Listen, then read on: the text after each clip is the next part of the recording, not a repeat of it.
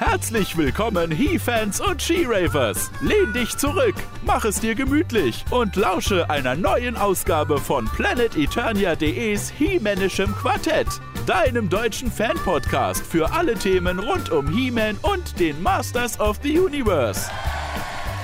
Und hier sind deine Gastgeber. Hat irgendjemand was gesagt? Sebastian? Und am Ende kommen wieder diese komischen E-Mails. Du blöder Arsch, wie kannst du sowas sagen? Ja, genau, richtig. Ich, Oder kriegt die nur ich? weil ich immer? hab's doch nicht ernst gemeint, Mensch. Ach, du hast die geschickt, Toni. Ja. Herzlich willkommen, He-Fans und She-Ravers, zu einer neuen Ausgabe von PlanetEternia.de's He-Manischen Quartett. Deinem neuen Podcast für alle Themen rund um He-Man und die Masters of the Universe. Ich bin Manuel Miesner, auf Planet Eternia aktiv unter dem Usernamen Manuel. Ich bin Sebastian Vogel auf Planet Eternia aktiv unter dem Usernamen Wiley. Und ich bin Toni Schuster, auf Planet Eternia aktiv unter dem Usernamen Galaxy Surfer. Auch in unserer heutigen Ausgabe haben wir uns wieder einen PE-Fan und He-Man-Kenner zu uns eingeladen, um gemeinsam mit ihm ein wenig zu fachsimpeln. In unserer heutigen Ausgabe ist das PE-Mitglied DJ Force. Ja, hallo, ich bin Björn Korthoff, ähm, auf Planet Eternia unterwegs als DJ Force und freue mich hier zu sein. Ja, hi Björn, grüße dich. Hi. Hey Björn. Hallo. Feine Sache, dass du heute ähm, bei uns bist. Ähm, ja, ich sag mal, wer sich so ein bisschen mit dem mit dem He-Man-Fandom beschäftigt und sich da durchliest, wird um deinen Namen sicherlich nicht drum herum kommen und dich irgendwo lesen. Auf PE angemeldet, ja, unglaublicherweise, seit dem 6. April 2003. Du bist das vierte Mitglied, was sich registriert hat. Das Nicht ist das schlecht. vierte Mitglied. Ja, du bist das vierte Mitglied, Cool. was sich jemals auf PE registriert hat. Und das noch, ähm, ja, bevor eigentlich PE richtig online ging. Du bist seitdem, also sind jetzt glaube ich, ähm, ja, wie viele Jahre sind das? Acht Jahre jetzt unterwegs. Bist im Forum ziemlich aktiv, über siebeneinhalbtausend Beiträge. Und wie ich gerade schon erwähnt habe, ähm, nicht nur so rein im Forum aktiv, sondern auch im, im kreativen Bereich wie Fanarts und Customs. Ähm, ja, erzähl doch mal ein bisschen darüber. Was machst du so? Ähm, ja, gerne. Äh, ich muss dazu sagen, angefangen mit der ganzen Masters-Thematik äh, habe ich, boah, ich glaube jetzt vor ungefähr zehn Jahren, vor zehn Jahren, ja doch, kommt ungefähr hin. Ähm, ich habe natürlich in den 80ern wie jedes Kind äh, aus den 80ern mit He-Man gespielt, aber irgendwann habe ich das Thema so ein bisschen aus den Augen verloren und ja, wie gesagt, erst vor zehn Jahren wiederentdeckt für mich. Als ich auf dem Flohmarkt mir ein paar Figuren zusammengekauft habe, weil ich dachte, hey, das war so toll damals, die, komm, die, die holst du dir jetzt. Und dann habe ich irgendwann mal auf, äh, im Urlaub auf Mallorca einen original verpackten Blasterhawk gefunden und mir den dann auch direkt mitgenommen. Ich glaube für umgerechnet 30 Mark damals. Das fand ich toll. Und seitdem bin ich dann in diese Masters-Schiene wieder reingekommen. Und äh, ich wusste damals nicht, wohin mit meiner Energie. Äh, und da habe ich mich dann hingesetzt und habe angefangen zu zeichnen, äh, eigene Figuren zu basteln, äh, habe erste Gehversuche im Bereich Hörspiele versucht und äh, ja, bin dann dabei geblieben. Ja, Fanarts und Customs bist du ja wirklich rela relativ aktiv. Ähm, auf PE alleine hast du bei den Fanarts 97 Stück eingestellt und bei, Cust bei Customs äh, über 100, nur auf PE und äh, die anderen auf den anderen Fanseiten noch gar nicht mitgerechnet. Sammeln tust du auch, hast du ja gerade gesagt. Wo liegen da deine Schwerpunkte? Eher die, die Vintage-Sachen oder bist du auch einer von dem, der die Moto Classics sammelt oder sogar New Adventures und Shira? Wo liegen da deine Schwerpunkte? ich bin eigentlich Komplettsammler. Das heißt, als ich damals angefangen habe, wusste ich ungefähr, worauf ich mich einlasse, nämlich darauf, dass ich in meinem Leben niemals fertig werde. äh, Okay. Ich habe ich hab damals angefangen, die ersten paar losen Figuren auf Flohmärkten einzukaufen und äh, dann gab es zu der Zeit ja auch noch ein paar Comic-Shops, wo man dann tatsächlich auch noch original verpacktes kaufen konnte. Und äh, ja, habe dann angefangen halt mir meine äh, Vintage-Sammlung aufzubauen. Wobei ich zugeben muss, an losen Figuren hatte ich eigentlich nie wirklich viel. Ich habe direkt mit den Mocs angefangen. Ja, dann kamen dann irgendwann die Commemoratives, das habe ich noch so am Rande mitgekriegt. Damals war ich noch nicht internetmäßig so unterwegs. Habe das dann auf verschiedenen Comicbörsen mitgekriegt und dachte mir, nee, die, die, die Dinger sehen doof aus. Diesen schwarzen Umverpackungen und dann wollen die da 30 Mark pro Figur für haben. Äh, Das fand ich doof. Und dann dachte ich mir, gibst du lieber 50 Mark aus und holst dir hier den Ramman mit Kassette. Der jetzt, ich habe keine Ahnung, wie viel er kostet. War, war Also- eine coole Zeit damals. Also reiner Mock-Sammler aus, äh, aus allen ähm, Toylines oder sind da auch Toylines dabei, wie jetzt die, die Moto Classics, die da auch lose sammelt? Äh, ja, wie gesagt, die, die, Moto, äh, die, die Vintages habe ich damals angefangen, ähm, Mock zu sammeln. Ähm, aber da ging mir dann irgendwann auch der Platz an der Wand aus, weil du willst die Dinger ja auch vernünftig präsentieren. Und so eine Wand ist recht schnell voll. Da sind Vitrinen praktischer. Und als dann irgendwann die 2000Xer Figuren kamen, äh, habe ich die natürlich ebenfalls gekauft. Ähm, muss dazu sagen, ich bin großer Verfechter von 2000X und finde die vom, vom Design, vom optischen Anspruch einfach viel cooler als die Vintage-Sachen. Aber das ist ja jedem Fan selbst überlassen, Gott sei Dank. Ähm, ich habe meine Vitrine komplett mit allem, was an 2000X rauskam, alle Farbvarianten, äh, alle Stactions. Ich habe auch den ultra schlechten Smashplate He-Man äh, und bin stolz drauf. Du, das ist vollkommen Ähm. in Ordnung. Es gibt ja auch Fans, die sind stolz darauf, dass sie die Meteor sammeln. Warum sollst du nicht stolz auf den 2000X sein? Finde ich in Ordnung. Ja, danke Manuel, vielen Dank. Bitteschön. Genau. Während der Manuel wiederum Äh. nicht weiß, dass man auf den Smashplay-Themen durchaus stolz sein kann, weil der in Deutschland schwer zu kriegen war. Haha, ja, ja. Ich habe nicht gesagt, dass er schlecht ist. Ich habe nur gesagt, es ist in Ordnung. Ich habe auch sehr Wie, viel du Zeit. findest den gut? Ich, ich habe ihn nicht, wollen wir es mal so sagen, aber Also es Wow. ist offiziell, Herr Manuel Miesner findet Smashplay-Themen gut. ich finde den, äh, jetzt fällt mir der Name tatsächlich nicht ein, von dem äh, Skeletor mit diesem Squeeze-Arm. Wie heißt der? Welcher, welcher, wie, Snake wie, Crush Skeletor. Ja, den finde ich cool. Der hat was. Dann kann man sich schön Rücken mit kratzen. Der ist auch cool. Das ist eine Recht feine. Sache. Ja, aber wir kommen vom Thema ab. Wir sprechen ja gerade über Björn. Ähm, du hast ähm, gesagt, du sammelst relativ viel. Wie sieht's dann bei dir zu Hause aus? Ähm, eigenen Raum dafür oder ist das wirklich dein, deine ganze Wohnung, dein ganzes Haus, äh, dein Sammelraum? Ja, ich würde gerne, aber meine Frau lässt mich nicht. Ähm, Warum soll es ja anders Jahren- gehen wie uns? Ja, eben. Also vor zwei Jahren hatte ich tatsächlich ähm, zwei eigene Zimmer. Einmal das 2000X-Zimmer und einmal das Vintage-Zimmer. Äh, und dann kam meine erste Tochter und ja, seitdem habe ich nur noch ein Zimmer. Platztechnisch ließ sich das nicht mehr vereinbaren und deshalb sind die Vintage-Mocks in den Flur gewandert. Die bilden jetzt eine schöne Bordeure rundherum. Und äh, ja, aus dem 2000X-Zimmer ist das 2000X-Zimmer geblieben. Die ganzen Reste, also ich musste sehr, sehr viel von Vintage verkaufen. Die ganzen Reste sind jetzt hier auch noch irgendwo verstaut. Und äh, ja, so seit zwei Jahren tummeln sich jetzt hier auch die Moto Classics in allen Varianten. Es wird recht eng, muss ich zugeben. Ja, aber klingt doch auf alle Fälle mal nach, ähm, ja, einen schönen bunten Zuhause. Bunt Mit den es auf ganzen- jeden Fall. mit den ganzen Mocks.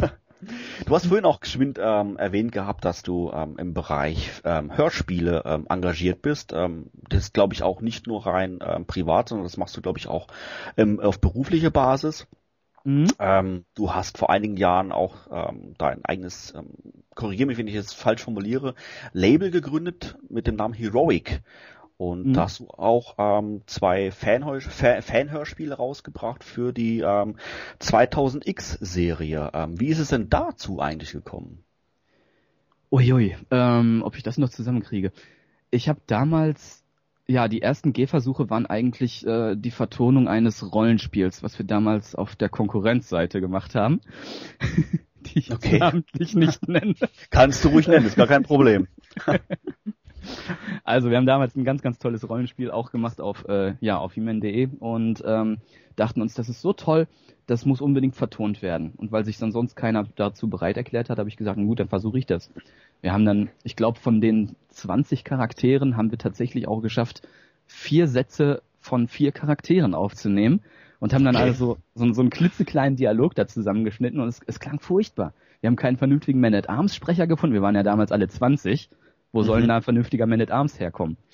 ähm, aber wie gesagt, das waren so die ersten Gehversuche und dann kamen dann irgendwann so mit 2000X äh, die ersten Comics aus Amerika und ich fand das Shard of Darkness sehr ansprechend.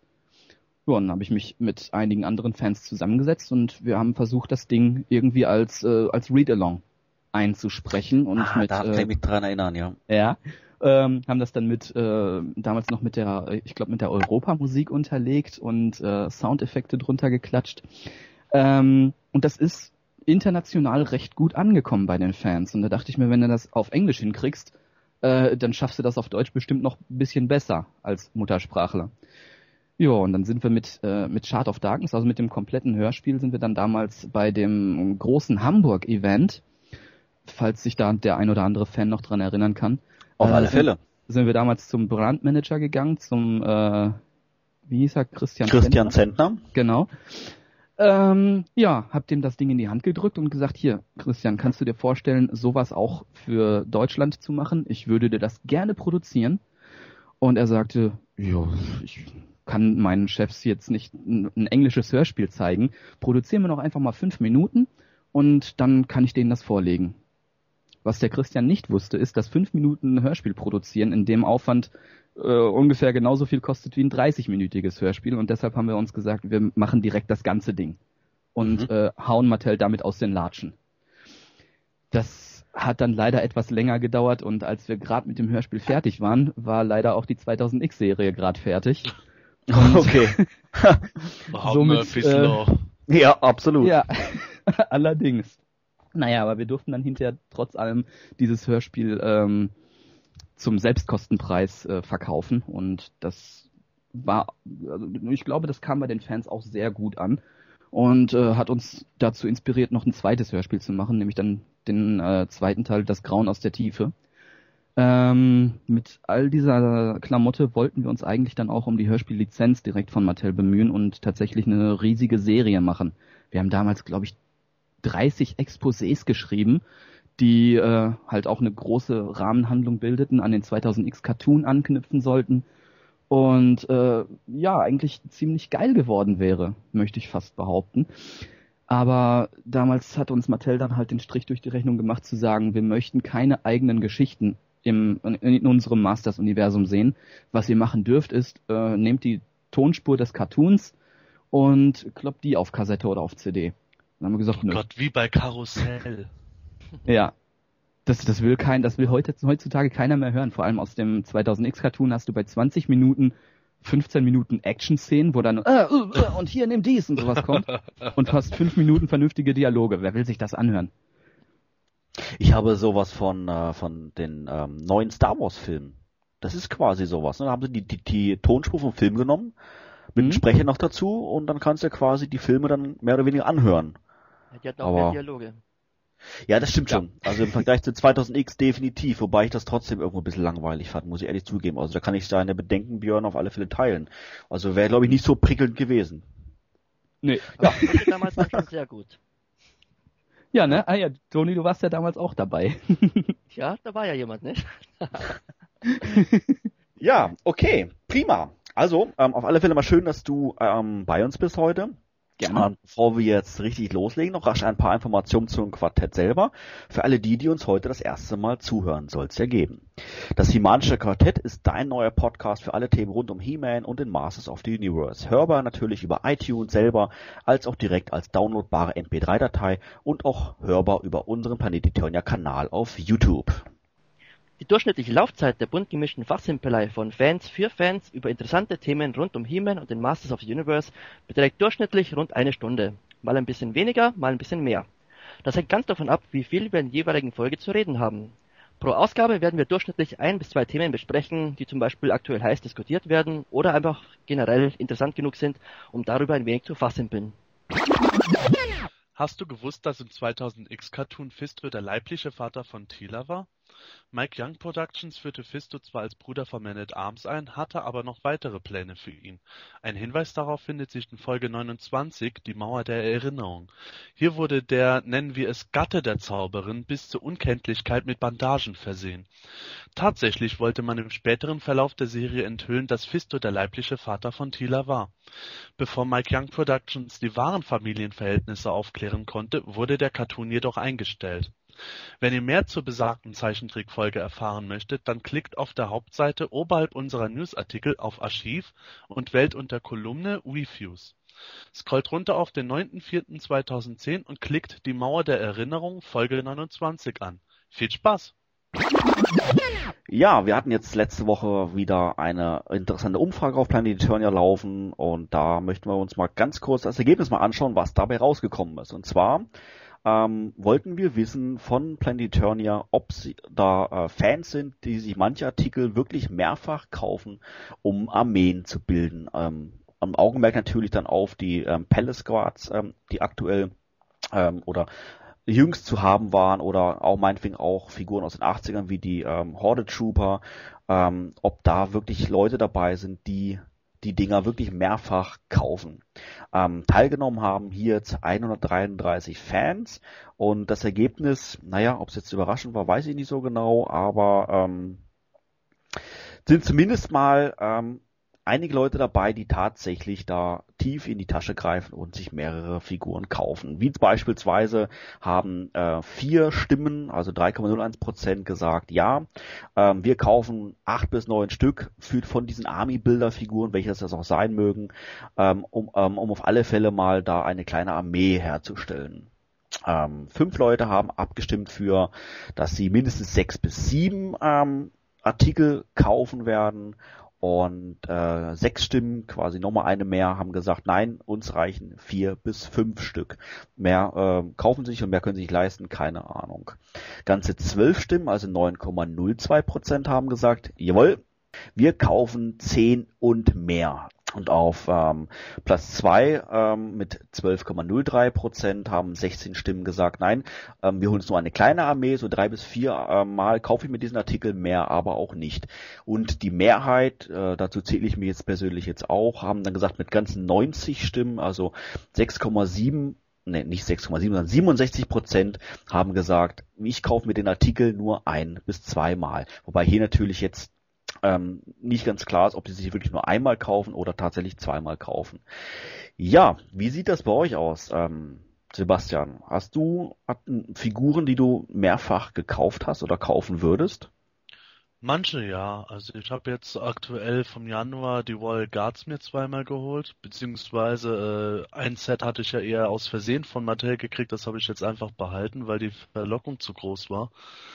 Und äh, ich habe halt von den Vintage-Figuren zwei Horde Trooper und ansonsten, was Armeen betrifft, ich habe mir auch mal zwei Blast Attacks geholt. Also alles, was man irgendwo in der Armee verwursteln kann, wenn ich es günstig bekommen habe, da habe ich mir mal ein paar beibehalten. Aber bei den neuen Toys bin ich da eher sehr vorsichtig, weil da auch das Geld nicht so locker sitzt, um mal eben mehrere Dinger zu holen. Das stimmt. Ähm, Björn, wie sieht's bei dir aus? Hast du schon Armeen zusammengestellt in der Vergangenheit oder vielleicht auch aktuell? Ich habe in der Vergangenheit tatsächlich zwei Armeen zusammengestellt, nämlich einmal die Avionia und einmal die Andreniden. Hab mir da damals aus der 2000X-Serie unglaublich viele Stratos und Bassoff-Figuren gekauft und die dann alle ummodelliert. Die stehen jetzt auch alle immer noch hier schön auf meinem Regalbrett. Aus der Moto Classics Serie habe ich mir jetzt von den Palace Guards äh, damals drei Sets bestellt. Das heißt, damals ist ja noch gar nicht so lang her. Ähm, ich habe mir drei Sets bestellt mit dem Hintergedanken, dass ich eins auf jeden Fall MIP äh, belasse und zwei halt auspacke, damit ich alle vier Köpfe präsentieren kann. Tatsächlich sind es jetzt sechs ausgepackte Figuren geworden. okay. Äh, weil ich weil ich zufälligerweise noch ein äh, noch ein viertes MIP-Set bekommen habe. Und äh, ja, insgesamt stehen jetzt trotzdem nur äh, drei verschiedene Köpfe dort und äh, ein Custom habe ich mir noch gebastelt daraus. Ich habe mir einen jungen Duncan gebastelt. Das heißt, dann bist du einer von den zwölf Leuten, die für die zehn oder mehr Stück abgestimmt haben, hä? Ich hätte, wenn ich es mitgekriegt habe. okay. Toni, wie sieht's bei dir aus? Hast du Armeen? Hattest du oder ist es eher nichts für dich? Nein, ich war eigentlich noch nie der Army-Builder. Ich weiß nicht, wenn ich vielleicht, äh, wenn ich es mir finanziell leisten könnte, hätte ich mal darüber nachgedacht. Also natürlich auch bei den Classics, die Horde Trooper, die machen sie natürlich in der Masse besser in der Sammlung. Aber da ich eben nicht so der Großverdiener bin, habe ich mir meist, also höchstens zweimal gekauft. Eine zum Original verpackt lassen und eine eben ausgepackt. Ansonsten Tony als Star Wars Fan muss der ohnehin noch nie große äh, Armeen kaufen. Da kommt ja alle paar Jahre ein neuer Stormtrooper raus. Ja, das stimmt eben. Und deswegen geht das Geld ja auch flöten, nicht wahr? Man gibt halt schon zu viel Geld dafür aus irgendwie. Und dann auch noch Armeen bilden, das wird den Rahmen wirklich sprengen.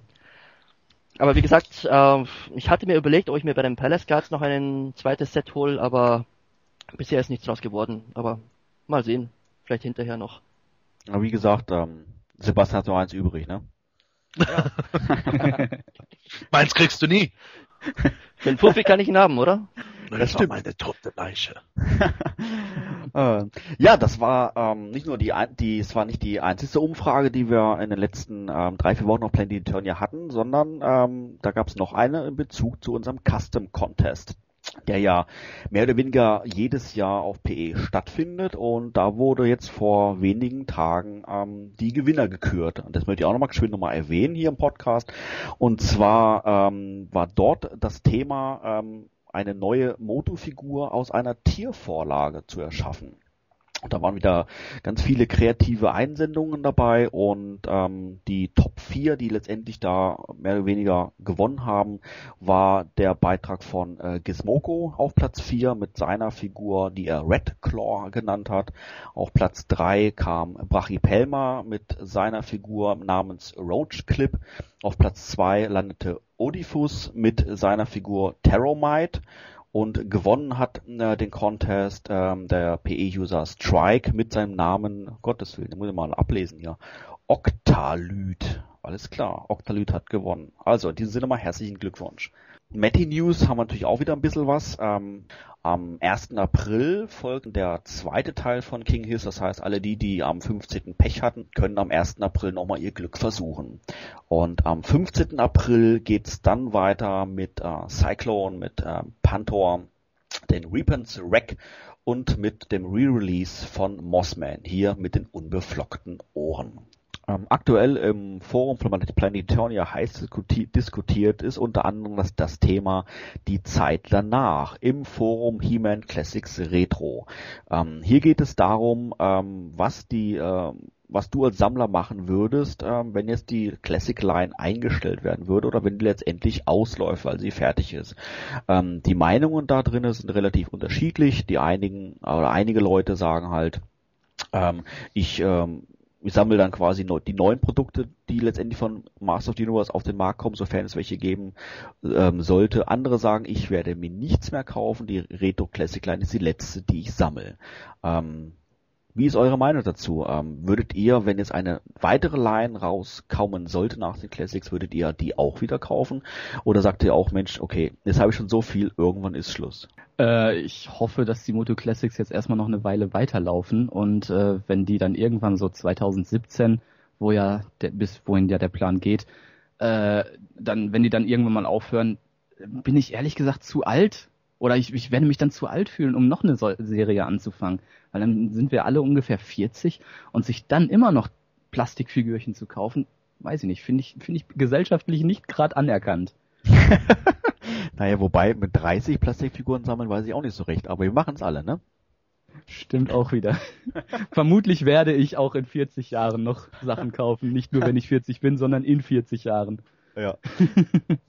Toni, wie sieht's bei dir aus? Würdest du auch noch eine neue Line auch nochmal anfangen zu sammeln oder ist jetzt Schluss mit lustig? Also zuerst mal stimme ich dem Björn zu, dass ich ja hoffe, dass die Classics noch lange laufen. Und wenn die dann irgendwann mal wirklich, wenn die Serie mal zu Ende ist, ich glaube, eine weitere Classic, also Masters Line würde ich mir nicht nochmal zulegen. Es sei denn, es käme jetzt dann irgendwann doch nochmal der Film und da gäbe es nochmal Filmfiguren. Das wäre dann vielleicht schon mal wieder eine Überlegung wert.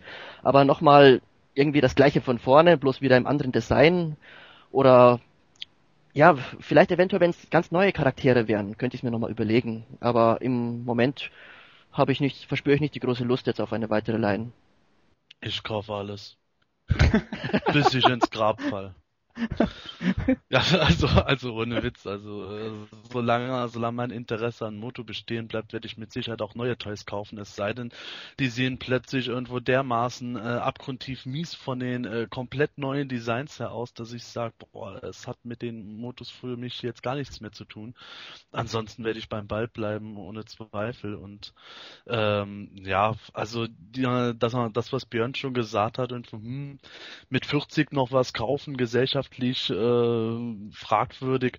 Das gleiche habe ich auch schon vor Jahren gehört, als die Leute Mitte 20 waren. Oh, wenn ich 30 bin, dann kommt es aber nicht mehr gut, wenn ich dann doch mal irgendwann eine Freundin haben will. Und äh, ich meine, von uns vieren äh, haben mittlerweile drei Leute, äh, Frau und Kinder daheim und es läuft trotzdem weiter. Insofern habe ich persönlich da überhaupt kein Hindernis weiter. Es sei denn, ich bin pleite. das ist doch auf alle Fälle mal ein Statement. Prima. Übrigens zum Thema Alter, bei uns im Star Wars Fandom, da haben wir ja auch schon einige, die sind bereits schon 40 und sammeln immer noch. das finde ich voll peinlich. ja, ja, ich auch. Das kommt mir nicht ins Haus. Ich will Namen, nicht namentlich nennen.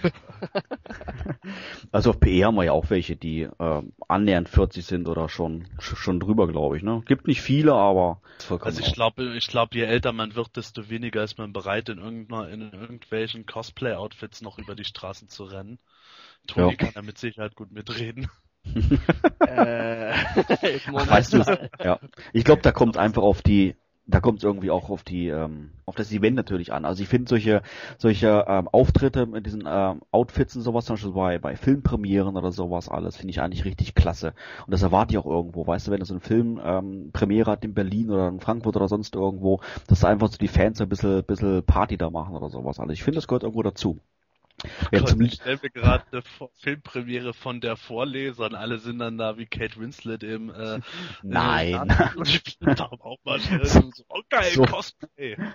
So war es natürlich nicht, ne? Aber jetzt so wie aktuell natürlich, oder aktuell nicht, aber so wie bei Star Wars finde ich das schon klasse, wenn da die, die ähm, Star Wars Freaks da rumrennen und sowas, alles ist doch cool irgendwo. Ich meine, einkaufen würde ich damit nicht gehen, aber Ach, nicht? Ich hätte es ja mal gern miterlebt, wo Toni mit seinen Kumpels dann da, äh, wo war es, im Karstadt oder im Kauf? Du, nee, du hast mir mal früher was erzählt, dass du da im Laden, ja. Karstadt oder Kaufhof, ja, ja, das auch. Aber wir sind das normal in voller Montur zum Burger King gelatscht, weil wir Hunger hatten. Ach so, ja, okay. Toni, in welcher, in welcher Montur? Ich hatte ein, äh, was hatte ich? Ein Greedo. ah, okay. Sehr cool. Ja, auf Toni wurde dann auch die ganze Zeit geballert. ja, und ich konnte nicht zurückschießen, weil ich habe irgendwie geschielt. Greedo hätte eh nicht getroffen. Ja eben, darauf zwar die Anspielung. ja Mensch, Toni, wie siehst du das eigentlich? Hat Greedo zuerst geschossen oder nicht? Nein. da musstest du überlegen? Äh, ja, Toni irgendwie schon. Grundsätze von dieser Frage. Unglaublich. Weil das Thema immer heiß diskutiert wird. Da gibt es Befürworter und dann die Gegner. Ne? Also muss man aufpassen, was man sagt. Ich habe darauf noch nie geachtet. Ich habe das nur mehr gelesen, dass sich die Leute da so zerstreiten. Und ich dachte, du würdest jetzt total ausdenken. Natürlich hat er nicht zuerst geschossen. Wie kannst du überhaupt? Aber nein, du reagierst auch noch ganz locker und überlegst noch rum. Ja, ähm, da gab es natürlich noch jede Menge andere Themen, die ebenfalls im Forum vom PE heiß diskutiert wurden. Eines davon war natürlich das Thema rund um die Moto Convention 2011. Äh, und was es dabei genau geht, das besprechen wir in wenigen Augenblicken. Interessierst du dich für tolle Fanarts, Customs und andere Fanprojekte? Heute möchten wir dir ein Custom von Planet Eternity Member Skeletor Grease vorstellen. Wer sich regelmäßig im Custom-Bereich auf PE umsieht, ist bestimmt schon auf sein hervorragendes Ergebnis des beliebten He-Man Skeletor Dioramas gestoßen. Sein aktuellstes Werk fällt unter die Kategorie Repaint und stellt Tila dar, eine kleine, aber feine Ummodellierung und ein äußerst gelungener Paintjob verwandeln die Green Goddess in eine ansehnliche Version der Befehlshaberin der königlichen Garde. Um sie dir anzusehen, gehst du entweder über die PE-Visitenkarte von Skeletor Grease und klickst dort auf Customs oder du wählst auf PE in der oberen Menüzeile die Rubrik Community und gehst anschließend in der unteren Menüzeile auf Customs und suchst dort nach Tila Statue Paintjob bei Skeletor Grease. He-Man feiert in diesem Jahr seinen 30. Geburtstag und passend zu diesem Jubiläum gibt es in diesem Jahr auch ein Fan-Treffen, eine Moto-Convention, die ihresgleichen sucht, um He-Man und seine Gefährten gebührend zu zelebrieren. Vom 2. bis 4. September findet auf dem Gelände der Waldschule in Bad Sodensaal-Münster, das ist in der Nähe von Frankfurt am Main, als Grayskull Convention das wohl größte Fantreffen aller Zeiten statt. Organisator dieses Treffens ist unser heutiger Gast Björn. Ja, Björn, erzähl doch mal, was genau ist die Grayskull Convention? Was erwartet uns dort? Die Grayskull Convention ist das ultimative Fanerlebnis in Deutschland. okay. äh, zumindest für alle Masters of the Universe Fans. Und äh, zumindest hoffe ich, dass es das wird. Ähm, diese Conventions machen wir jetzt seit äh, ziemlich genau zehn Jahren schon. Die ersten zwei Conventions habe ich damals noch nicht mitgekriegt, weil das gerade so in der Zeit war, äh, wie ich es vorhin eingangs schon erwähnte, als ich gerade erst mit Masters sammeln anfing. Aber auf der dritten Convention war ich dann und es hat mir so gut gefallen, dass ich dabei geblieben bin. Ähm, wollte aber damals auch immer schon, da ich jetzt äh, so Sachen wie die NexusCon oder die JediCon oder sowas ähm, kannte, wollte ich immer schon mal so ein, so ein Großereignis auch für Masters haben. Und ja, das zehnjährige Jubiläum der Conventions und das 30-jährige Jubiläum von Masters hat mich dann dazu inspiriert und Gott sei Dank auch äh, alle Con-Orga-Teammitglieder davon überzeugt, dass wir endlich mal was richtig Großes auf die Beine stellen müssen.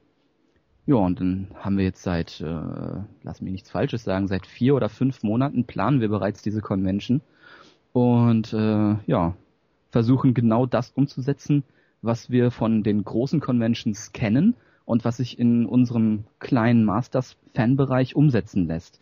Sprich, wir haben Gaststars eingeladen, äh, wir machen ein sehr breit gefächertes Rahmenprogramm von Bühnenveranstaltungen über Workshops bis hin zu Cosplay über die ganze Veranstaltung hinweg äh, und versuchen dadurch halt so viele Fans wie möglich auch anzusprechen, nicht nur deutsche, sondern tatsächlich auch jetzt mal internationale Fans und ja, wollen zusehen, dass diese Convention das wird, was wir uns alle erträumen, nämlich wirklich das ultimative Fanerlebnis in Deutschland. Ähm, wie ich bereits erwähnt hatte, ähm, stattfinden wird das Ganze an einem äh, Wochenende im September und zwar vom 2. bis zum 4. Ähm, ist das dann an diesen drei Tagen dann komplett oder beginnt das dann freitags eher gegen Mittag und endet am Sonntag gegen Mittag oder wie ist da so die Verteilung? mit der Zeitplanung sind wir noch nicht ganz durch, weil wir zwar mittlerweile einiges an Programm haben, aber wir immer noch weiter suchen nach, äh, nach zusätzlichen Programmpunkten und dann erst aus diesem Topf auswählen, an welchem Zeitpunkt wir welches Programm starten lassen wollen. Was ich bis jetzt schon sagen kann, ist, dass die Convention am Freitag um circa 16 Uhr die Tore eröffnet, weil wir an dem Tag leider erst gegen Mittag reinkommen und auch noch ein bisschen aufbauen müssen. Äh, und sonntags auch so ungefähr um die Mittagszeit beendet werden wird. Ähm, die Convention wird am Freitag auf jeden Fall bis spät in die Nacht hinein äh, offizielles Programm haben. Ab Samstagmorgens geht das Programm dann wahrscheinlich, also zumindest nach derzeitiger Planung, um 10 Uhr wieder los, ebenfalls wieder bis spät in die Nacht hinein. Und am Sonntag wiederum recht früh, sodass man auch Sonntag noch ein bisschen was an Programm äh, zu erleben hat. Das heißt, ähm, es wird ja aktuell ja schon auf Planeturnia und auch auf He-Man.de und Hordak.de ähm, wird ja schon Programm bekannt gegeben. Das heißt aber definitiv, die, ähm, das Programm ist aber noch nicht vollständig fertig. Das heißt, da wird auf alle Fälle noch was dazukommen. Und es wird dann noch, ähm, ja, noch einiges dann erwarten für die, für die nahe Zukunft. Oder ist das jetzt schon quasi das Endprogramm? Es ist auf keinen Fall das Endprogramm. Ähm, alles, was wir jetzt am Programm mitgeteilt haben, ist das, was wir definitiv äh, veranstalten werden. Ähm, aber wie ich gesagt habe, wir versuchen weiterhin noch äh, ein paar Perlen an Land zu ziehen. Ich kann zum Beispiel jetzt ganz exklusiv berichten, dass ich noch in Verhandlungen mit zwei weiteren Synchronsprechern bin. Äh, wer das ist, werde ich an dieser, zu diesem Zeitpunkt noch nicht verraten, aber es wird wenigstens einer dabei sein, der, so hoffe ich zumindest, bei extrem vielen Fans verdammt gut ankommen wird. Ähm, einer der Synchronsprecher, der bereits zugesagt hat, ist ja Frank Otto Schenk. Ähm, mhm. wen, hat, wen hat der denn synchronisiert? Äh, beim 2000X Cartoon hat er Bass auch synchronisiert, aber seine Stimme kennt man wahrscheinlich als Kinogänger eher als äh, den Vater aus American Pie oder zum Beispiel auch als äh, Chakotay aus Star Trek Voyager. Und ähm, wie kann man sich das vorstellen? Was, was wird er für ein Programm bieten, ähm, außer Autogramme schreiben? Was, ähm, was können die Fans erwarten? Wird, er wird auf jeden Fall ein bisschen aus seiner Arbeit erzählen. Der Beruf des Synchronsprechers und Schauspielers bietet sich dafür an, ähm, eine halbe Stunde oder eine Stunde auf der Bühne zu stehen und zu erzählen, wie toll es ist und äh, wie viel Spaß man hat, auch mit den Kollegen zu arbeiten und vielleicht hat er auch die eine oder andere Anekdote zu erzählen. Ähm, erfahrungsgemäß sind Gespräche mit Schauspielern und Synchronsprechern immer extrem interessant. Ähm, das, darüber hinaus werden wir ihn ja, ich, doch, das, das verrate ich jetzt auch. Ähm, wir, ja, immer her damit den neuen Details. also wir versuchen ihn dazu zu, zu überreden, dass er ähm, den Fanfiction-Wettbewerb ähm, moderiert und äh, die verschiedenen Fanfictions, die uns dann hoffentlich eingesendet werden, auch vorliest. Was bestimmt für den einen oder anderen Autoren auch toll ist, seine eigene Geschichte mal von einem Profi vorgetragen zu hören. Ähm, dann planen wir derzeit ein Live-Hörspiel. Ähm, wer die drei Fragezeichen kennt, der wird sich vielleicht auch an die diversen Touren erinnern können, die die drei Fragezeichen in den letzten Jahren auf die Beine gestellt haben. Ähm, etwas ähnliches wollen wir halt auch machen und äh, den FO, der lässt sich übrigens tatsächlich gerne so abkürzen als FO, ähm, wollen ihn halt auch dazu bewegen, dass er dort bei dem Live-Hörspiel dann ebenfalls eine Rolle übernimmt. Und ja, ansonsten wird er da sein, wird viele Fragen beantworten, ähm, wie gesagt, Autogramme geben. Und ich hoffe, eine gute Zeit haben mit uns allen. Das heißt, die, die Besucher der Convention, die haben dann auch auf alle Fälle die Möglichkeit, dann direkt mit ihm ähm, in Dialog zu treten und ihn auch Fragen zu stellen. Oder ist das dann eher doch eher abgeschirmt? Äh, das ist von, äh, von Stargast zu Stargast unterschiedlich. Ich habe es äh, auf verschiedenen Conventions erlebt, dass die Leute sich danach nach ihren offiziellen Veranstaltungen gerne zurückziehen, in ihr eigenes Zimmer setzen, äh, Kräfte sammeln für die nächste Fragerunde oder so. Ähm, ich habe es aber auch genau im Gegenteil erlebt, ähm, dass sich äh, zum Beispiel Walter König aus der Star aus der klassischen Star Trek Serie unglaublich gerne unter die Fans mischt und überhaupt keine Berührungsängste zu haben scheint ähm, dass man ihn dann auch privat dann ansprechen kann, während er da über die Flure geht oder sich äh, Verkaufsstände anschaut. Ähm, ja, mit ihm ins Gespräch kommt und sich dann auch ähm, persönlich Autogramme geben lassen kann und so weiter.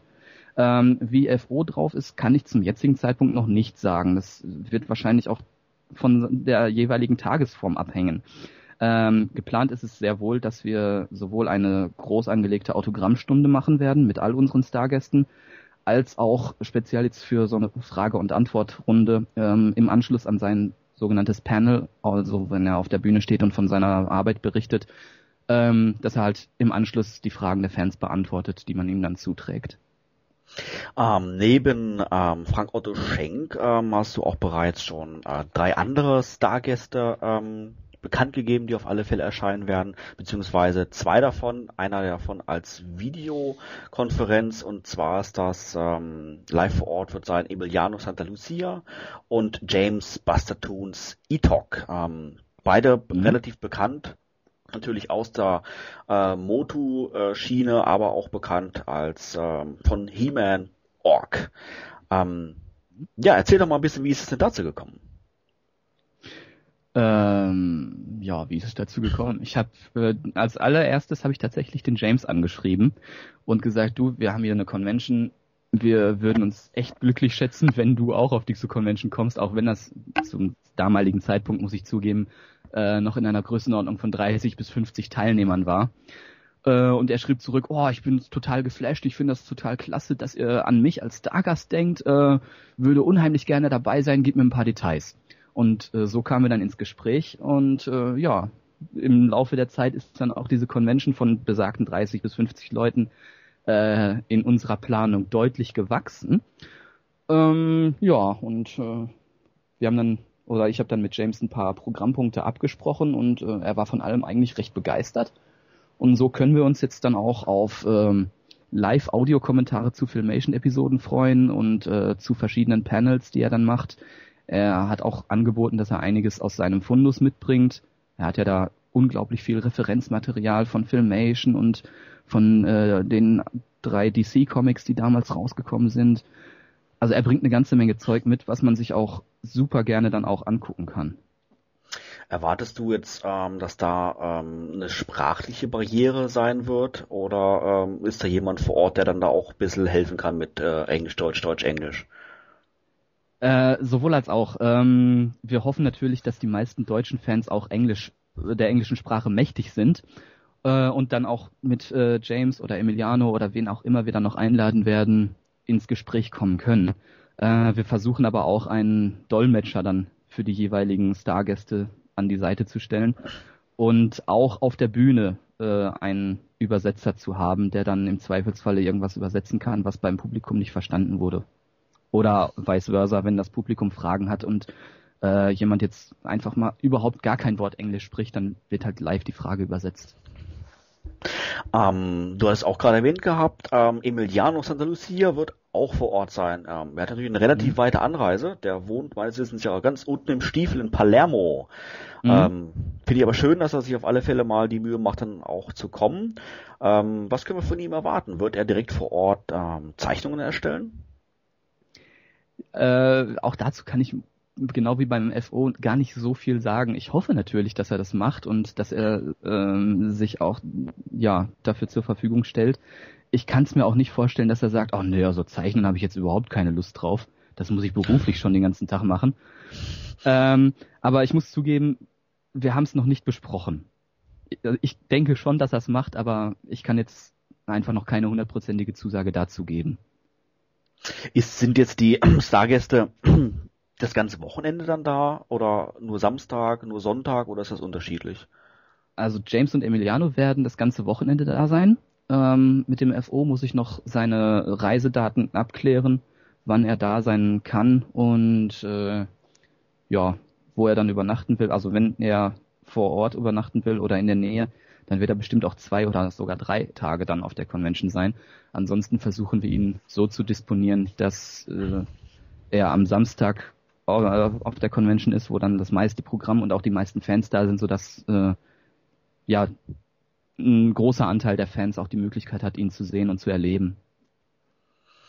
Ähm, als weiterer Stargast, Stargast hattest du bereits ähm, Scott Knightley ähm, bekannt gegeben. Er wird allerdings nicht direkt vor Ort sein. Klar, ist auch ein bisschen weit weg von der USA nach Deutschland, aber er wird ähm, quasi via Videokonferenz ähm, ja, mehr oder weniger auftreten und, ähm, wenn ich es richtig gelesen habe, dann auch äh, ähm, Fragen beantworten. Ist das richtig?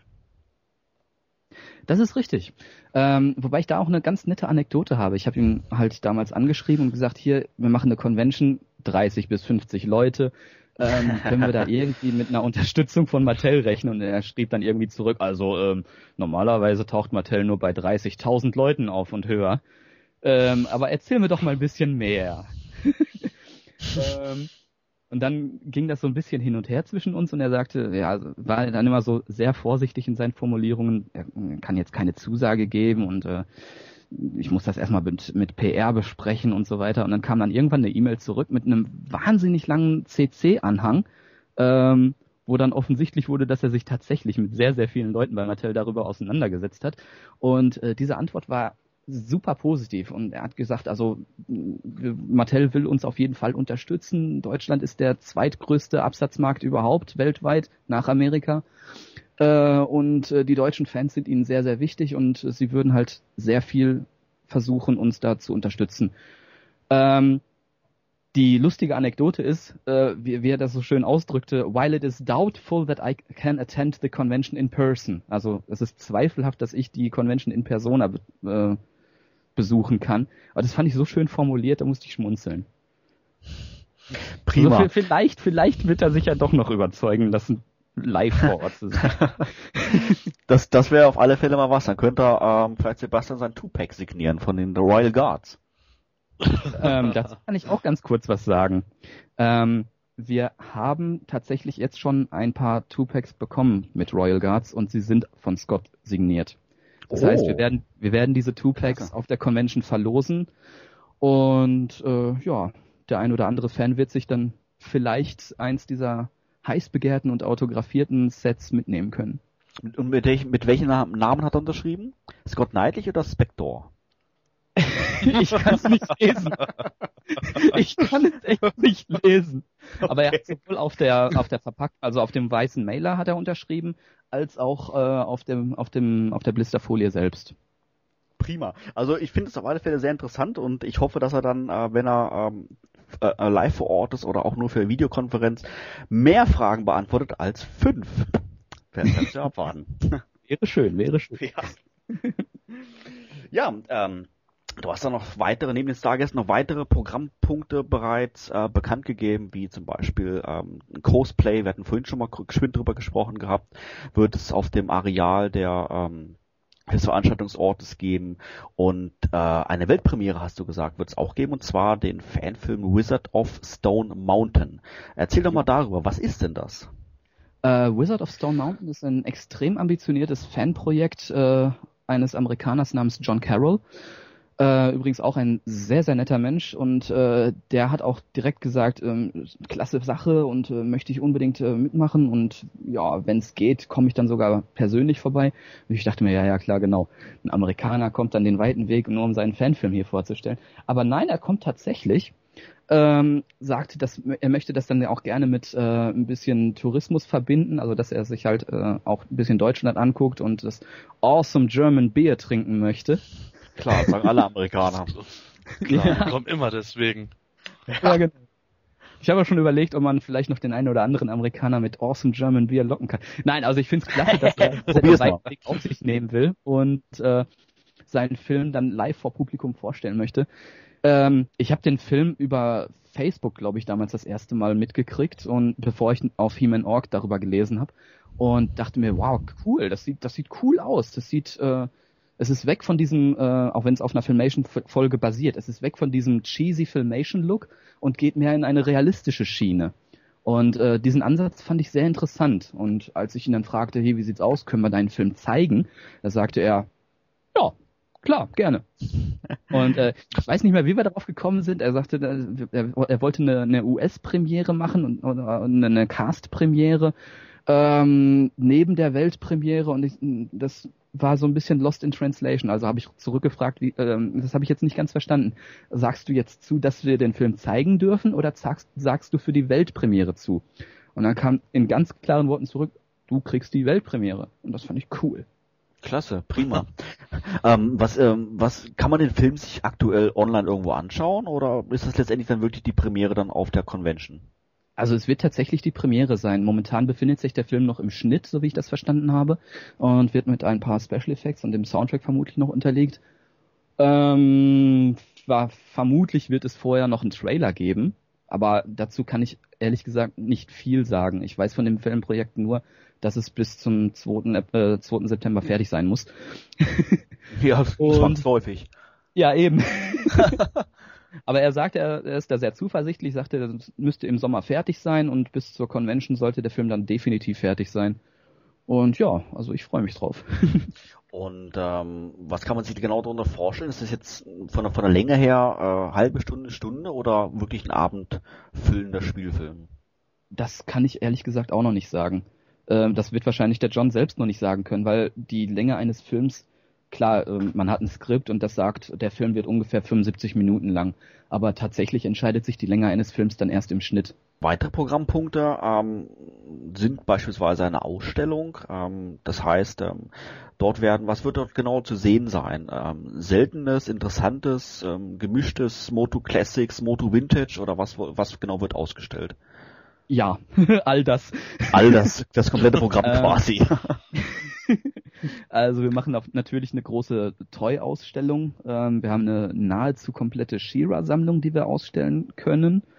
Ähm, ich hoffe, dass uns da jetzt äh, auf den letzten Metern keine Steine mehr in den Weg gelegt werden. Wir haben sehr, sehr viele Vintage-Toys. Wir haben eine nahezu vollständige 2000X-Sammlung. Und mit nahezu vollständig meine ich nicht, dass jede lose Figur da einmal rumsteht, sondern sämtliche Kartenvarianten von den original verpackten Figuren ebenfalls zu betrachten sind. Ähm, wir haben natürlich Moto Classics Figuren. Wir wollen versuchen, ein sehr großes Diorama aufzubauen. Da bin ich momentan noch in Kontakt mit einigen Leuten, die da sehr äh, Firmen drin sind. Neben den Toys haben wir einige seltene Stücke organisiert oder sind noch einiges zu organisieren. Was das jetzt im Einzelnen ist, möchte ich an dieser Stelle noch nicht verraten. Ein bisschen Überraschung soll es ja auch noch geben. Aber wir haben einige wirklich sehr, sehr schöne Stücke dabei, die man so auch noch nicht gesehen hat. Noch nicht live, von denen man vielleicht mal gehört hat, gelesen hat, von denen man vielleicht auch mal Fotos gesehen hat, aber die live zu sehen, man einfach nicht schafft. Weil die es die nur einmal gibt Teaser. oder so. Ein Teaser, es ist blau und transparent. Ja. Es ist blau und transparent. Ich habe hier was Blaues, aber es ist nicht transparent. was könnte das wohl sein? Also Eternia ist blau. Aber nicht transparent. Das stimmt, da hast du recht. Teufel auch. ähm, gut, dazu haben wir dann äh, sehr viel Hintergrundmaterial, was wir auch noch präsentieren und ausstellen wollen auf äh, äh, ja, verschiedenen zusammengestellten Tafeln. Ähm, Texttafeln, Bildtafeln, die man sich dann als interessierter Fan durchlesen, durchgucken kann. Wir haben eine sehr große Kunstausstellung dabei, von Customs, äh, Fanzeichnungen bis hin zu großen Ölgemälden. Da wird wahrscheinlich jetzt auch jeder wissen, welches Ölgemälde ich meine. Wenn man sich ein oh, bisschen ja. in, der letzten, in, der letzten, Zeit so ein bisschen im Fanforum unter, äh, umgesehen hat, dann wird einem bestimmt ein Ölgemälde aufgefallen sein. oh ja, super geil. Ja, und äh, ja, wie gesagt, wir haben einiges organisiert und äh, das hört auch so schnell nicht auf mit dem Organisieren. Wir wollen wirklich eine, die größtmögliche Ausstellung zusammentragen, die uns Menschen möglich ist. Prima. Ähm, neben der Ausstellung gibt es natürlich auch ähm, Wettbewerbe, die gab es auch auf den vergangenen Treffen immer wieder mal und werden auch auf dieser Convention natürlich nicht fehlen. Wie beispielsweise, was ich mir hier notiert habe, gibt es einen Wettbewerb mit Custom Speed Painting, den Fanfictions Wettbewerb, den hast du bereits vorhin angesprochen, Björn, und ein Schachturnier habe ich mir hier notiert. Schach, Motu, wie passt das zusammen? das passt sehr gut zusammen, denn es gab im äh, Mike Young Productions Cartoon die Folge Robotus Gambit. Roboto wurde, wie wir alle durch die Moto Classics Biografien spätestens wissen, als Schachcomputer für Many Faces hergestellt von Man at Arms. Und äh, in dieser Folge aus dem 2000X Cartoon Robotus Gambit wird halt ein großes Holo-Schach gespielt. Und auf dem Gelände der Waldschule gibt es ein großes Frei äh, also so, so ja, unter freiem Himmel, so, so ein Riesenschachspiel halt. Und da haben wir uns gedacht, das müssen wir irgendwie mit einbinden, weil wenn es schon da ist, äh, das ist so cool, das bauen wir halt mit ein. Und ähm, ja, haben wir diese Brücke geschlagen zu Robotos Gambit und sagen, wir machen jetzt ein Schachturnier. Das heißt, es gibt auch tolle Preise zu gewinnen. Kann jeder Fan sich mehr oder weniger dort anmelden, der mitmachen möchte, und dann wird dann quasi Mann gegen Mann dann gespielt. Genau. Ähm, man muss dazu sagen, so ein Schachspiel kann ja durchaus mal mehrere Stunden dauern. Ich hoffe, dass das nicht passieren wird. Ähm, wir müssen die Anmeldungen auf jeden Fall klein halten und ich muss auch gestehen, wir sind mit den Planungen für jetzt das Schachturnier noch nicht ganz durch, ähm, da wir uns noch sehr früh im Planungszeitraum befinden. Aber es wird auf jeden Fall eine limitierte Anmeldezahl geben, ähnlich wie beim Fanfiction-Wettbewerb, der auf acht Teilnehmer limitiert ist. Äh, einfach damit wir nicht die, in die Verlegenheit kommen zu sagen oder sagen zu müssen, ja, sorry, wir haben jetzt einfach keine Zeit mehr für die restlichen 30 Teilnehmer.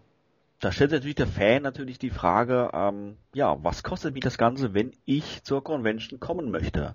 Ähm, was für Möglichkeiten gibt es dort für die Fans, Björn?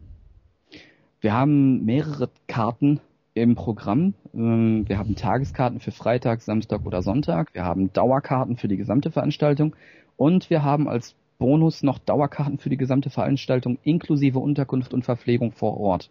Das heißt, man kennt es vielleicht von anderen Conventions, die in äh, Tagungszentren stattfinden oder in Hotels oder sowas. Man muss sich halt zusätzlich noch irgendwo ein Hotelzimmer suchen, damit man alle drei Tage so, von so einer Convention halt auch vor Ort verbringen kann, wenn man jetzt einen weiten Anreiseweg hat. Äh, wir bieten allen Leuten mit weiten Anreisemöglichkeiten an, ein Zimmer, ein Mehrbettzimmer vor Ort äh, zu mieten. Das ist dann im Preis dieser Dauerkarte inbegriffen. Die, gut, die Dauerkarte kostet zwischen 12 und 13 Euro mehr als die normale Dauerkarte. Aber das ist ein unschlagbarer Preis. Da, für, für das Geld kriegt man einfach kein Hotelzimmer, selbst wenn man das mit fünf Leuten belegt. Und ich hoffe, dass dieses Angebot auch äh, reichlich angenommen wird, auch von unseren internationalen Gästen, von denen sich inzwischen auch einige aus verschiedensten Ländern angemeldet haben.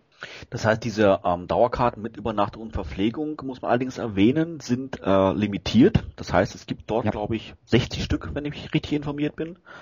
Und mhm. wer, wer da ein Interesse hat, der soll natürlich nicht lange zögern, sondern ja, sich anmelden, um auf alle Fälle dabei zu sein. Wenn die äh, 60 äh, Plätze verbraucht sind, heißt es natürlich nicht, dass keine Anmeldungen mehr entgegengenommen werden. Man kann natürlich dann mehr oder weniger auf eigene Faust für eine Übernachtung sorgen in umliegenden äh, Pensionen und Hotels, aber halt leider nicht mehr direkt auf den Convention-Gelände, richtig? Genau, wir sind mittlerweile auch schon im Gespräch mit einigen äh, Pensionen und Hotels in der Umgebung und versuchen dort einen Convention-Preis auszuhandeln. Wenn wir sagen, wir kriegen euer Haus mit 20, 30 Leuten voll, dann kommt uns preislich ein bisschen entgegen. Wäre natürlich auch ein, eine nette Geste für die Fans, die halt einen weiteren Anreiseweg haben und einfach kein Zimmer mehr vor Ort, also auf dem Convention-Gelände kriegen. Ähm, hat außerdem auch den Vorteil, dass die sich dann nicht selbst um ein Hotelzimmer kümmern müssen, weil es ist ja meistens auch mit ein bisschen Stress verbunden. Wo finde ich jetzt ein Hotelzimmer? Wie weit ist das weg? Äh, wie komme ich dann von da zum, äh, zum Convention-Gelände und so weiter? Also wir versuchen da wirklich so viel wie möglich in unserer Macht steht, den Fans zu helfen und äh, sie dabei zu unterstützen, ein entspanntes Wochenende zu erleben. Prima. Ähm, gelesen habe ich noch in dem Zusammenhang mit der Anmeldung, dass man für einen kleinen Aufpreis von 5 Euro ein Goodie Bag ähm, erwerben kann. Was, mhm. was, was ist denn das genau?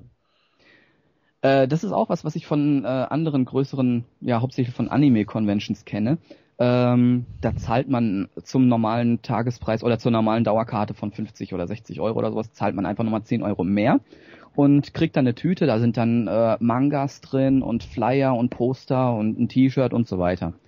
Und das fand ich schön. Und das dachte ich mir, das ist für eine Moto-Convention gar nicht so verkehrt, wenn man das auch irgendwie hinkriegt. Und da haben wir uns zusammengesetzt und überlegt, was können wir alles in so, was könnten wir in so ein Goodie-Bag reinpacken?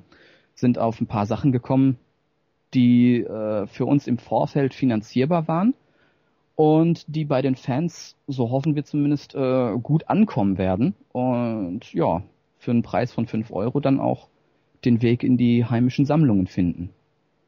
Äh, ja, wir haben Minicomics sind drin, äh, es sind Hörspiele mit drin.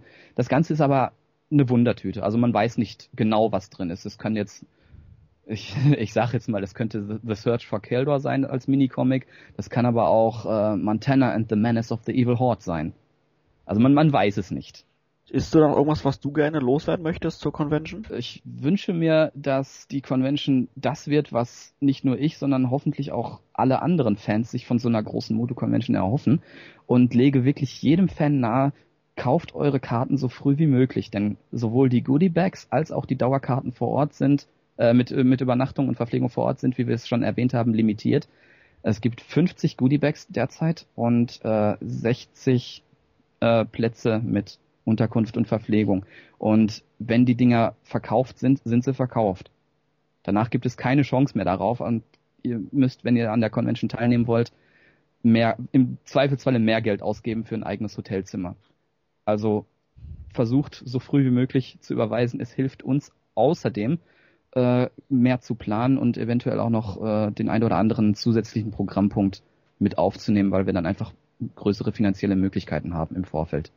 Wenn wir jetzt dein Interesse für diese Convention ähm, geweckt haben und du dich gerne anmelden möchtest, dann findest du alle notwendigen Details dazu natürlich auf Planet Eternia in der zugehörigen News vom 7. März 2011 in unserem News-Archiv.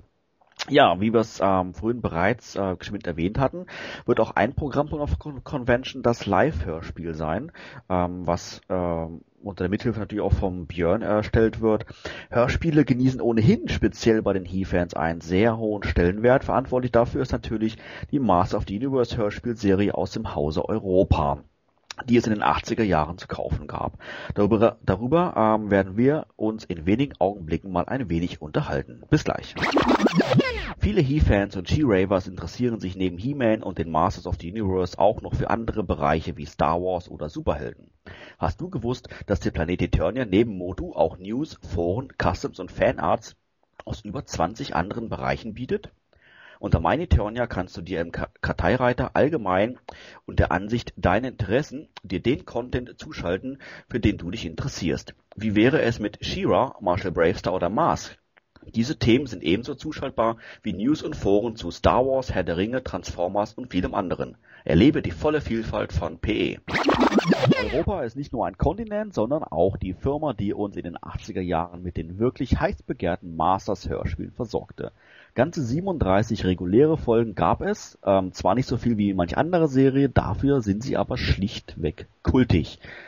Ja, Sebastian, erzähl doch mal, was ist denn deine Lieblingsfolge? Gibt es auch eine Lieblingsfolge? Doch, auf jeden Fall. Also ich habe natürlich etliche Folgen, die ich gut finde, aber mein absoluter Liebling ist äh, immer noch das Todestor, Folge 2. Was ist, was ist daran für dich besonders? Das Todestor. Ja, aber was ist für dich am Todestor besonders? Ach so, das Todestor ist besonders. Okay, ja, das Todestor ist was Besonderes. Alles klar. Ähm, Todestor, ja, muss ich zugeben, ist eine, auch einer meiner Lieblingsfolgen. Ähm, surprise, surprise.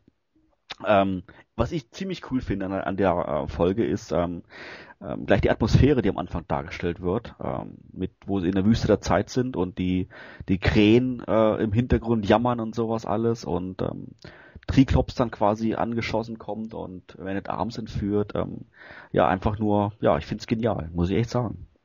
Absolut. Allein schon diese Spannung auch danach, wenn Orko wieder auftaucht, Man Arms ist verschwunden und später äh, finden, finden er und Teamen dann Man Arms Gürtelschnalle allein zurückgelassen. Da wird schon so ein Spannungsbogen aufgedreht, weil man ja wirklich nicht weiß, was mit ihm passiert ist. Man weiß nur, Triclops hat, äh, hat irgendwie ihn angegriffen und hm, was kommt jetzt? Da bleibt man einfach am Ball. Ja, das stimmt. Vor allen Dingen natürlich auch die, die Wüste der Zeit als Location. Ähm, einfach weil es halt, ja, geheimnisvoll natürlich ist, wenn Wind aufkommt, dann wird man in die Vergangenheit geschleudert. Ist immer, ähm, ja, an finde ich für die für die äh, für das Hörspiel recht gute gewählte Location. Björn, ähm, du kennst ja sicherlich das Hörspiel. Ähm, gefällt es dir oder? Ähm, es war eine der, ich, ich hatte damals als Kind nicht viele Folgen, aber es war eine der wenigen Folgen, die ich hatte. Aber auch die Folge, die ich am wenigsten gehört habe, weil ich fand die unglaublich unheimlich. Also neben Anti-Eternia war das die unheimlichste Folge überhaupt.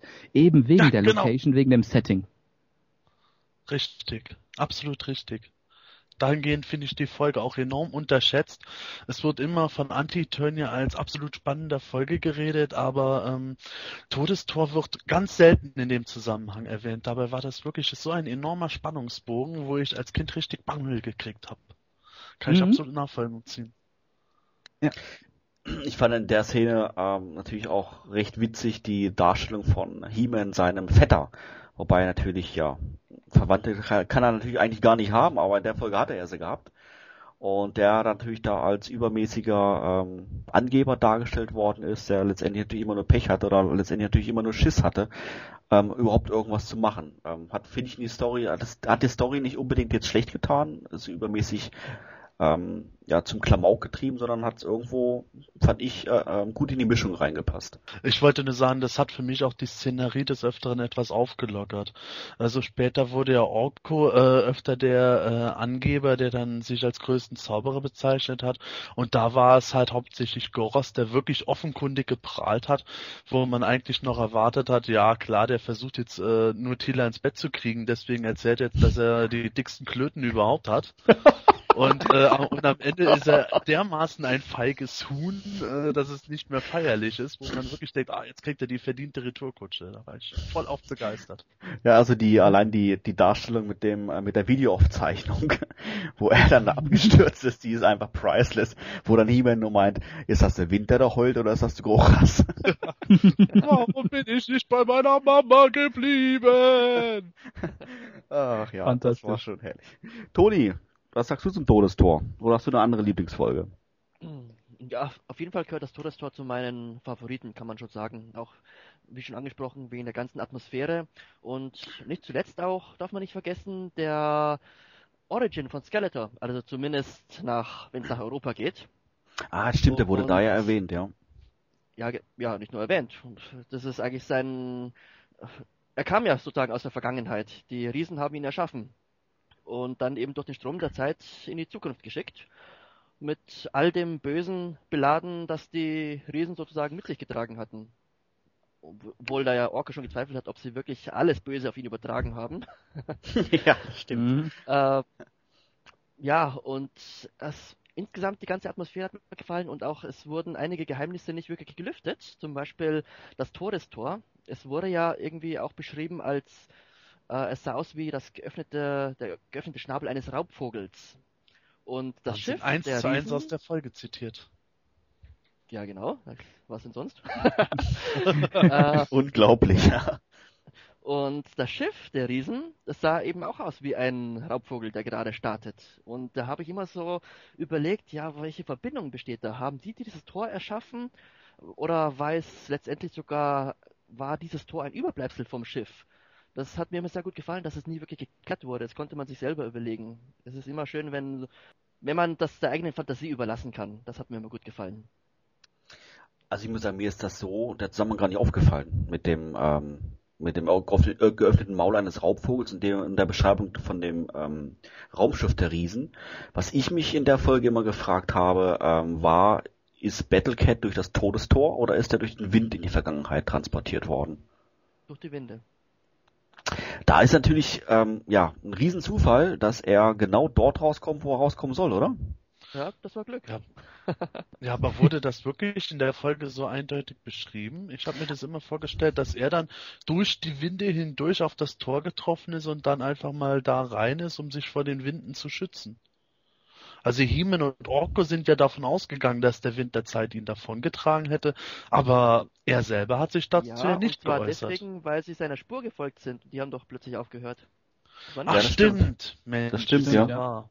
Okay. Aber also ich hatte also wirklich immer so verstanden gehabt, dass er wirklich dann durch die Winde transportiert worden ist und fand das dann eher wirklich ein bisschen unwahrscheinlich, dass er dann wirklich genau in der Zeit rauskommt, wo ja, wo alle anderen dann letztendlich dann auch landen.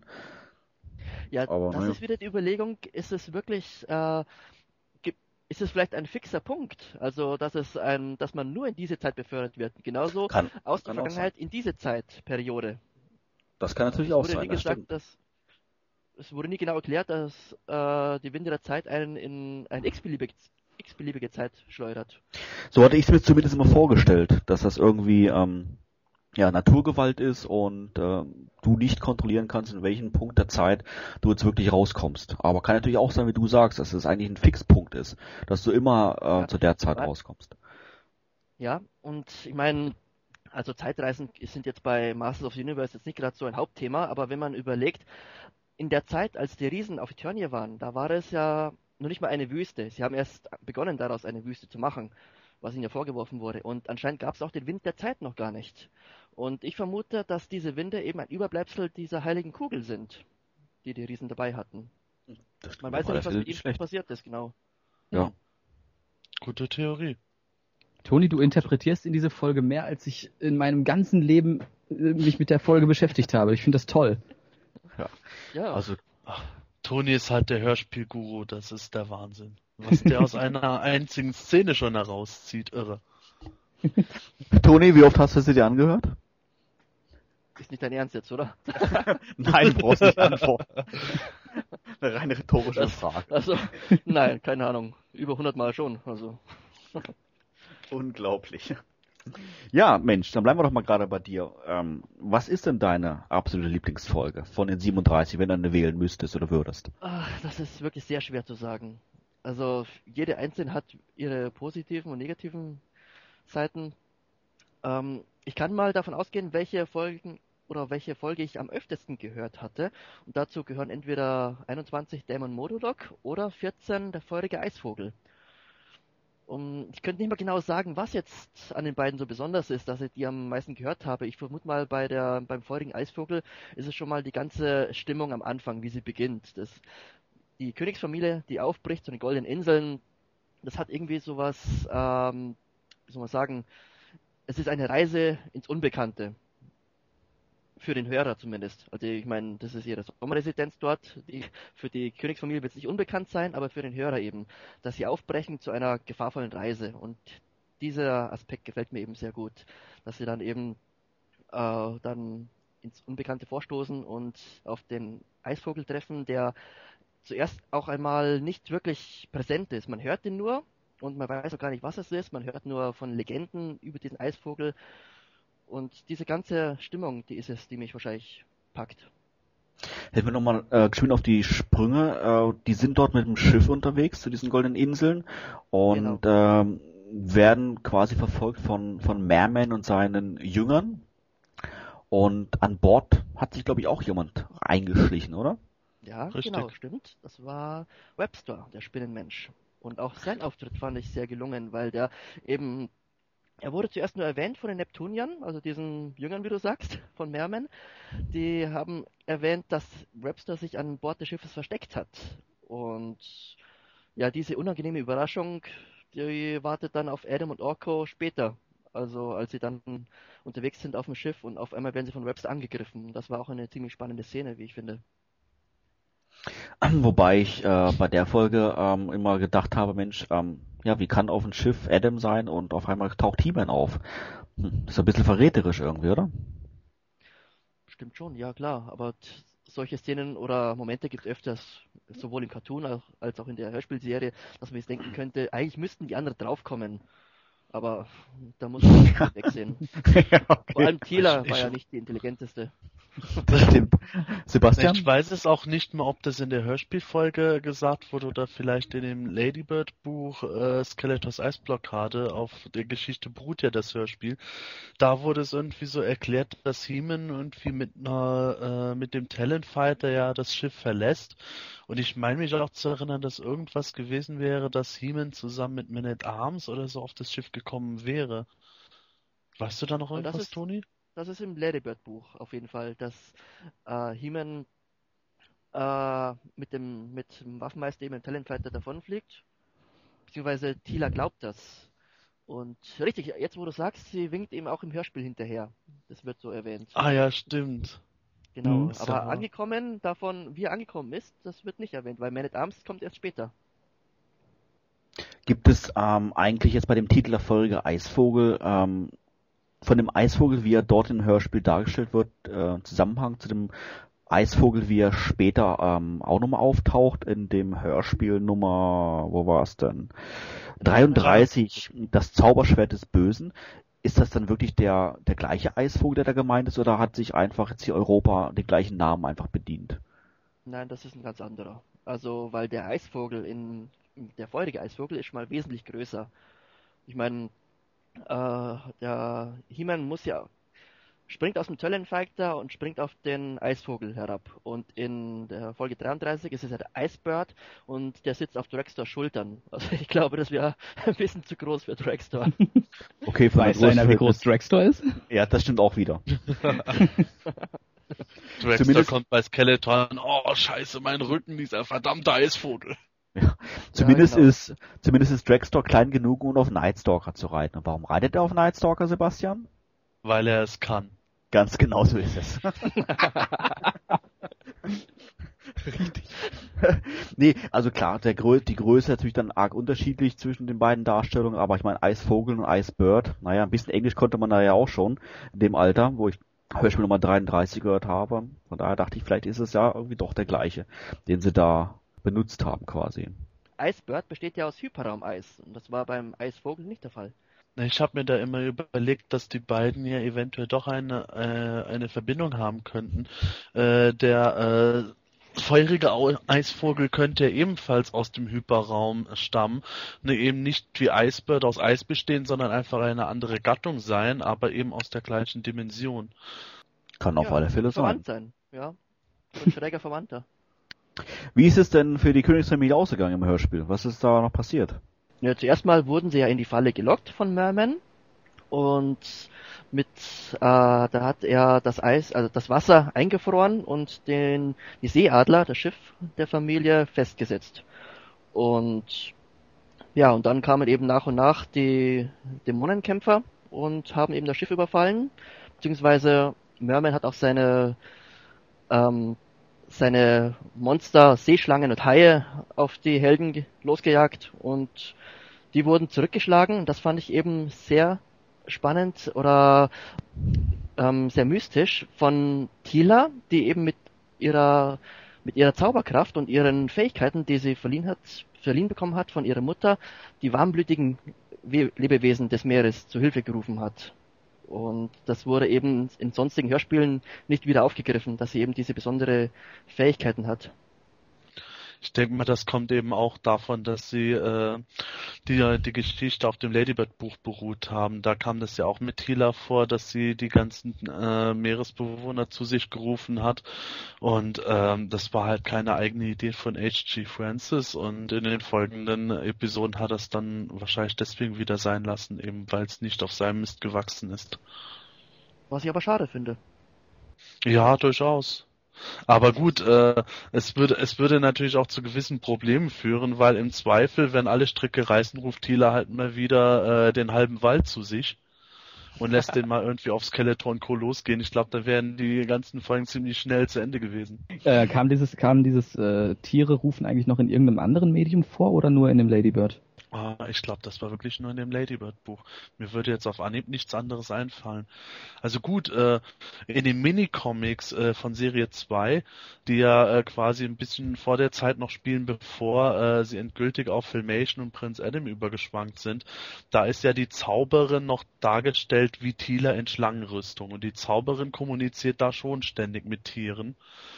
Und mhm. ähm, das könnte natürlich eine gewisse Verbindung sein, aber Thieler selber äh, hatte eigentlich nichts mit denen zu schaffen gehabt. Ich glaube, der hat die Viecher eher gejagt. Und verspeist im Anschluss. Genau. Ja, Björn, wie sieht's denn bei dir aus? Was ist dein Favorit von den Europa-Hörspielen? Also es gibt zwei Folgen, die ich in meiner Kindheit rauf und runter gehört habe. Das ist zum einen die Folge 3, Sturm auf Castle Grayskull. Und zum anderen äh, ist das die Folge 10, das Geheimnis der Mystic Mountains. Ich habe diese beiden Folgen geliebt. Und war, ich glaube, noch mehr als die 10 habe ich die 3 geliebt. Die habe ich damals äh, von meinen Eltern geschenkt bekommen, als wir äh, in Urlaub fahren wollten an die Nordseeküste. Und äh, ja, damit der kleine Junge auf dem Rücksitz etwas ruhiger ist, äh, kriegt er halt eine Kassette und die haben wir auf der Fahrt bestimmt fünfmal äh, rauf und runter gehört. Und meine, meinen Eltern hingen sie dann irgendwann mal zu, so in den Ohren raus und die konnten einfach nicht mehr. Und ich mir, doch, bitte nochmal, die ist so toll. Ich durfte sie, ich habe die, eine Woche vor, vor Antritt der Fahrt habe ich die Folge bekommen, aber ich durfte sie wirklich erst, äh, erstmalig auf der Fahrt hören. Das war eine ganz schöne Zerreißprobe. Stell mir vor, dein Vater die ganze Woche vorher noch fuchtelt mit der Kassette davon, nee, nee, nee, die darfst du noch nicht hören. so entstehen Traumata. Ah. Ja, in der Folge interessant ist natürlich, ich meine, das war bei den ersten Folgen ja ähm, generell so, dass die ganzen Helden in Castle Grayskull gewohnt haben und nicht in, mhm. äh, in einem Königsschloss. So auch hier in der Folge Nummer drei. Ähm, also ich muss sagen, ich finde die auch recht spannend gemacht, weil ich mir immer vorgestellt habe, klar, alle hocken in der Burg verbarrikadiert, so ein bisschen so wie bei Herr der Ringe. Und draußen kommen dann die Tausende und Abertausende von, von Robotern waren das ja, glaube ich, ne? Mhm. Roboter und, ja, genau, die dann die, die Burg einnehmen wollen und die ähm, Helden dann verzweifelt versuchen dann, ähm, ja, ihr ähm, Castle Grayskull zu verteidigen und ähm, ja, das Eindringen des Feindes dann zu verhindern. Also fand ich schon, schon spannend inszeniert. Natürlich dann auch noch mit ähm, dem Eindringling, ähm, Trapjaw war das, glaube ich, ne? Mhm. Ja. ja, richtig, der ist als Trojan dabei gewesen. Ja, Trojan ist natürlich eine super Anspielung gewesen, wer so ein bisschen sich dann Geschichte auskennt. aber als Kind ja, aber das... als ja, das Moto-Konzept gepasst. Also ja. Luminist Omen ist bei Moto groß geschrieben und dann Trojan eigentlich genial. Ja, das Besser stimmt. geht's nicht. Das allerdings, ja. ich muss, als Kind ist es, mir, ist es mir natürlich nie aufgefallen. Keine Ahnung äh, von dem Zeug damals gehabt, aber wenn man sich jetzt äh, das nachher nochmal anhört, Trojan, ich meine, hätte jeder sofort drauf kommen können eigentlich, was ist, dass der da äh, eine linke Bazille ist irgendwie. Ja, also zumindest die Zuhörer, die Eternianer werden Trojan nicht gekannt haben. Ja, gut, da ist auch wieder recht, das stimmt. War mal Lena bei den Europa-Hörspielen auch aus der Erde, von der Erde? Ach, ich glaube, es wurde mal tatsächlich wurde, erwähnt, ich, oder? Nie explizit erwähnt. Nein. Nee. In den Hörspielen. Insofern wäre es frei nein. zur Interpretation. Okay. Was nein? Ähm, die Erde wurde nur erwähnt, beispielsweise in der Folge 9 Ebenen Ewigkeit. Ja, Toni hat schon recht, aber in der Folge hatte ja Marlena nicht wirklich was mit der Handlung zu tun. Insofern könnte man da äh, ja sagen, äh, die, die Masters wussten da ja schon, dass es den Planeten namens Erde scheinbar gibt. Und ähm, Königin Marlena äh, hatte, hatte aber nichts mit diesen Stalagmiten der kosmischen Brücke zu tun, sondern hat irgendwo im Palast ihr, Schäfer, ihr Schäferstündchen gehalten oder äh, geschlafen, wie auch immer. Und das ist halt auch, das ist halt die Überlegung, äh, ob es irgendwelche Hinweise darauf gäbe, dass Marlena in den Hörspielen explizit nicht von der Erde kam oder doch? Also ich kann ganz gut damit leben, wenn Marlena nicht von der Erde kam. Ich finde dieses Konzept nämlich ehrlich gesagt gar nicht so gut. Aber also naja, das, das bin ich. Es wurde weder gesagt, dass sie von der Erde kommt, noch explizit, dass sie nicht von der Erde kommt. Das wurde auch nicht erwähnt. Ja, so kann, kann sich jeder im Grunde seine Lieblingsversion rauspicken, würde ich mal sagen. Ja, ich bin dem Ganzen eher neutral gegenüber. Ja, allgemein hat mich aber eher gestört, wenn die Erde überhaupt irgendwie erwähnt wurde. Das war ja auch schon in der Folge 3, wenn ich mich nicht täusche. Da hat doch Trojan, glaube ich, erzählt, er käme von den Insel Sternenbrücken. Ja. oder? Und da Ja, würde genau, Man, da würde man irgendwie am Sternenhimmel Bilder sehen von der Erde zum Beispiel. Nee, da hat er, glaube ich, Äh, gesagt, dass er auf andere Planeten gucken kann. Ja, ja, genau. Andere Planeten, aber die. Erde wurde nicht erwähnt. Richtig. Okay, dann war das nur Ja. in der Ja, er kann dort in klaren Nächten sogar sehen, was auf anderen Planeten geschieht. So irgendwie hat er das Richtig, gesagt genau. gehabt. So war das. Hm. Er kann sehen, was auf dem anderen Planeten gerade zur Primetime im Fernsehen läuft. Ja. Genau. Also, Äh, ist euch mal aufgefallen, dass die, die Inseln der Sternbrücken in dieser Folge genau zweimal erwähnt werden und im Rest der Serie nie, nie wieder? Und ich finde das irgendwie Stimmt. bemerkenswert, dass in, in dieser einen Folge kennen diese, kennen diese Inseln plötzlich alle möglichen Leute und Orko erzählt was von, äh, dass, dass er da irgendwie was von hatte. Ich weiß gar nicht mehr was. Äh, es, es wird nie wieder erwähnt. Das war aber auch bezeichnend für die Hörspielserie, dass immer wieder äh, wahnsinnig spannende Konzepte erwähnt wurden. Gut, äh, Mhm. die Stalagmiten der kosmischen Brücke in Folge 9, die wurden dann halt zerstört, aber vieles andere, da kamen dann Ortschaften oder auch Personen, äh, Gruppierungen oder Artefakte oder solche sowas wie diese äh, Sachen in Folge 3 vor. Die, die wurden einfach nur in der einen Folge erwähnt und es wurde nie wieder was davon äh, anderweitig erklärt oder darauf aufgebaut, wo ich immer gedacht habe, eigentlich schade. Da hätte man so viele Plots noch mit spinnen können. Ich meine, es gab ja immer wieder mal Folgen wie Folge 9 und 10, die auch lose miteinander verbunden waren vom Plot und aufeinander aufgebaut hatten, wo man durchaus ja was hätte machen können im Anschluss an Folge 3. War es nicht so, dass bei ähm, Folge 2 das Todestor, der ähm, He-Man sein Vetter, nicht auch von so einem Ort kam? Wie hieß denn der? Wo kam der denn nochmal her? Ich weiß Ich nur noch, glaube, dass aus einer Gegend kam, wo alle Tiere viel größer und viel stärker waren und alles viel gefährlicher war. Alles Lüge. Alles Lüge. Also, du wirst doch nicht an, äh, Goras Worten zweifeln. Ivo denn? Ähm, nee, aber es ähm, fällt mir gerade so ein, wo jetzt ähm, Björn das erwähnt hatte, dass da ähm, Ortschaften erwähnt werden oder auch du, Sebastian, hast es auch gesagt, die einfach sonst nicht mehr auftauchen. Ich war mir nicht mehr sicher, ob das jetzt doch die ähm, diese Sterninseln waren in ähm, Nummer zwei oder ob das Ich jetzt ein glaube, es anderer wurde Ort nur war. erwähnt, dass, äh, dass er aus dem Norden Eternias kam. Ah, Das kann natürlich auch sein, ich weiß es auch nicht mehr. Das Vielleicht müssen ist wir verwandt mit recherchieren, wenn wir mal die Folge detailliert. Ja, Vaikor, genau. Ich werde meinen Vikor jetzt Nein. umbenennen in Goras. So, fertig. Oh nein, Maiko ist Goras. ja, richtig. Das hätte einer vorher mal. den Wind Raider raus und wir packen den alle in den Wind Raider rein, lassen den immer abstürzen über Ja. so ein Diorama. Ja, genau. Ich fand es ja noch am Anfang fast überzeugend, was Goras da von sich gegeben hat, aber später wurde schon irgendwie lästig. Orko hat ja die gleiche Eigenschaft mehr oder weniger. Vielleicht nicht ganz so ausgeprägt wie der Goras, aber Ja, das ist, das sehe ich wieder anders. Ich fand Orko nie so nervig wie so manche andere. ach, ich weiß nicht. Also nervig fand ich ihn jetzt. Also, vielleicht nervig ist der falsche Ausdruck, aber ähm, ach ja, ich weiß auch nicht. Also Ja, Er war schwierig. Ja, schwierig. Das das ist glaube ich ganz gut formuliert. Er ist einfach ein bisschen schwierig. Das stimmt. ähm, was haltet ihr denn äh, von dem ähm, ja finalen Kapitel der Europa-Hörspiele, also quasi die letzten fünf Folgen, die zusammenhängend sind. Ähm, ja, klasse oder ähm, abgesehen davon, dass die letzten waren, oder eher ähm, zu lang des Guten? Insgesamt fand ich den Handlungsbogen eigentlich recht gelungen, muss ich sagen. Nur das Finale an sich, also das Ende von Das Geheimnis der schwarzen Irrlichter, das hat mich damals schon beim ersten Mal hören ziemlich enttäuscht, weil irgendwie hatte man den Eindruck, da fehlt was. Das war so, es war kein wirklicher Showdown, sondern irgendwie, ja, jetzt ist das Ganze zu Ende, die Sprecher haben auch keine Lust mehr und naja, das war's jetzt. So kam es Mhm. zumindest auf, auf mich rüber. War das, das war doch die Szene, wo äh, Skeletor ähm, geistesgegenwärtig sein Snake Mountain zugebombt hat, oder? Genau. Genau. Grandios hat er das getan. Bin stolz auf ihn. Ich meine, das war noch das, das war noch das Highlight irgendwie. Und dann, als dann äh, klar wurde, dass diese Irrlichter eben ein Werk von Man at Arms waren und als Skeletor klar wurde, dass er seine eigene Bastion zerstört hat, dann der Dialog, der dann bei der Rückkehr nach Eternis entstand, der war irgendwie, da fehlte was, der war sehr lau. Ich weiß gar nicht, ich habe den genauen Wortlaut gar nicht mehr im Kopf. Ähm, er hat, er hat seine Burg zugebombt und ist dann quasi zurück nach Eternis, mehr oder weniger, um wieder ähm, ja einzuziehen. Und dann, und dort haben zurückgekehrt. He-Man und die anderen schon auf ihn gewartet. ja, dann hat er quasi, ja, war das Ende, dann war er obdachlos. Genau, Mhm. und dann durfte er abziehen.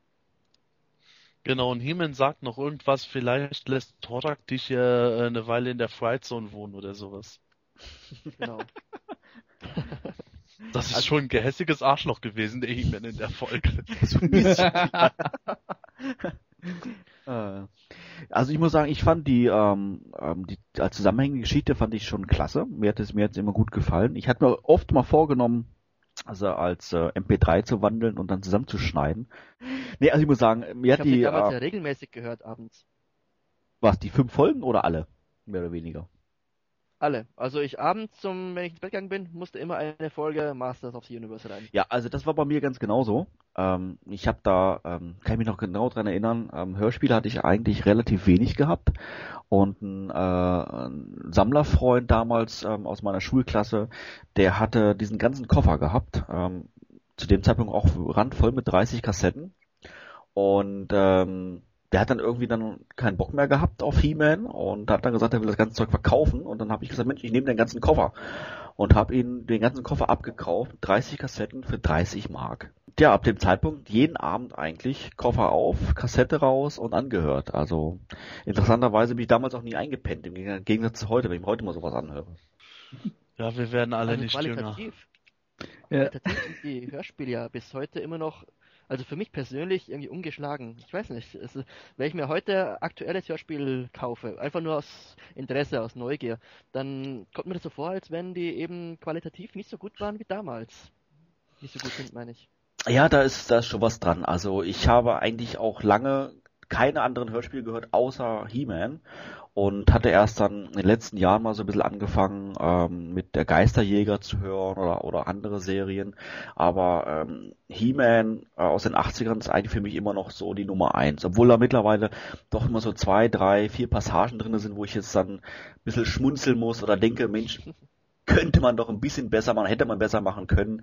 Aber so in Summe finde ich es eigentlich schon eine Top-Serie. Geht gar nichts drüber. Es gibt da einige so Klopper in der Serie. Das, das geht auf keine Kur. Das kann man sich heutzutage echt nicht mehr erla- erlauben. Ja. Alleine so. schon die Tatsache, dass die in den ersten fünf Folgen im Schlosshotel Grayskull wohnen. ja. Jawohl, ich glaube, da hat's da hat's einfach Europa nicht besser gewusst oder Martell nicht besser kommuniziert. Ja, richtig. Das Ja, war ja im Grunde ja. das Spiegelbild der gesamten Moto-Zeit, die am Anfang halt wirklich so äh, konzipiert war, ohne Prinz Adam, ohne Königspaar. Äh, es gab keine Zauberin in der Burg, sondern der Geist von Castle Grayskull hat mit den Leuten geredet. Und den Einfluss merkt man in den ersten Folgen noch ganz enorm, bevor die dann eben auch auf diesen, sagen wir mal, Filmation-Kurs umgeschwankt sind, nachdem die auch gemerkt haben, okay, äh, das, was wir da vorher Material gekriegt haben, stimmt jetzt nicht mehr so ganz, jetzt sind wir mal wieder aktueller. Ähm, Björn, du hast ja ähm, in den letzten Jahren dich sehr viel mit Hörspielen und so weiter beschäftigt, hast da auch, auch ähm, im Auftrag von ähm, KSM eine, eine Doku erstellt für die DVD äh, zum Thema Hörspiele. Hast du da was mitbekommen, wie das Ganze damals ablief bei Europa? Ähm, welche Freiheiten Europa gegönnt waren seitens Mattel? Oder gab es da schon gewisse Auflagen, die, die sich halten mussten? Ähm, also erst- erstmal muss ich dich ganz kurz korrigieren. Äh, ich habe die Doku nicht produziert. Ich war nur dabei be beteiligt bei der Produktion. Äh, produziert wurde es damals von Jörg Schuler. Wir haben diverse Interviews gemacht, natürlich mit Europa, also mit Heike Dine Körting, äh, mit André Minninger, der damals zwar, glaube ich, auch schon bei Europa war, aber mit Masters damals nichts zu tun hatte. Ähm, unter anderem haben wir aber auch den HG Francis interviewt, was leider nicht auf die DVD gepasst hatte in das Interview äh, in, in die Dokumentation meine ich. Und der meinte, er hatte damals eine Kiste mit Spielzeug bekommen und äh, gesagt bekommen, hier mach mal. Also der wusste damals wirklich gar nichts und hat dann einfach gesagt, oh hier, das ist ein guter, das ist ein böser. Ähm, das Grundsetting, Planet Eternia, okay, ich guck mal, was ich draus basteln kann. Und dann hat er losgelegt. Es gab damals wohl wirklich gar keine Auflagen seitens Mattel dazu. Okay, was natürlich dann erklärt, dass es dann ähm, ja zu solchen Wildwüchsen dann vor allem in den Europa-Hörspielen dann irgendwo kam.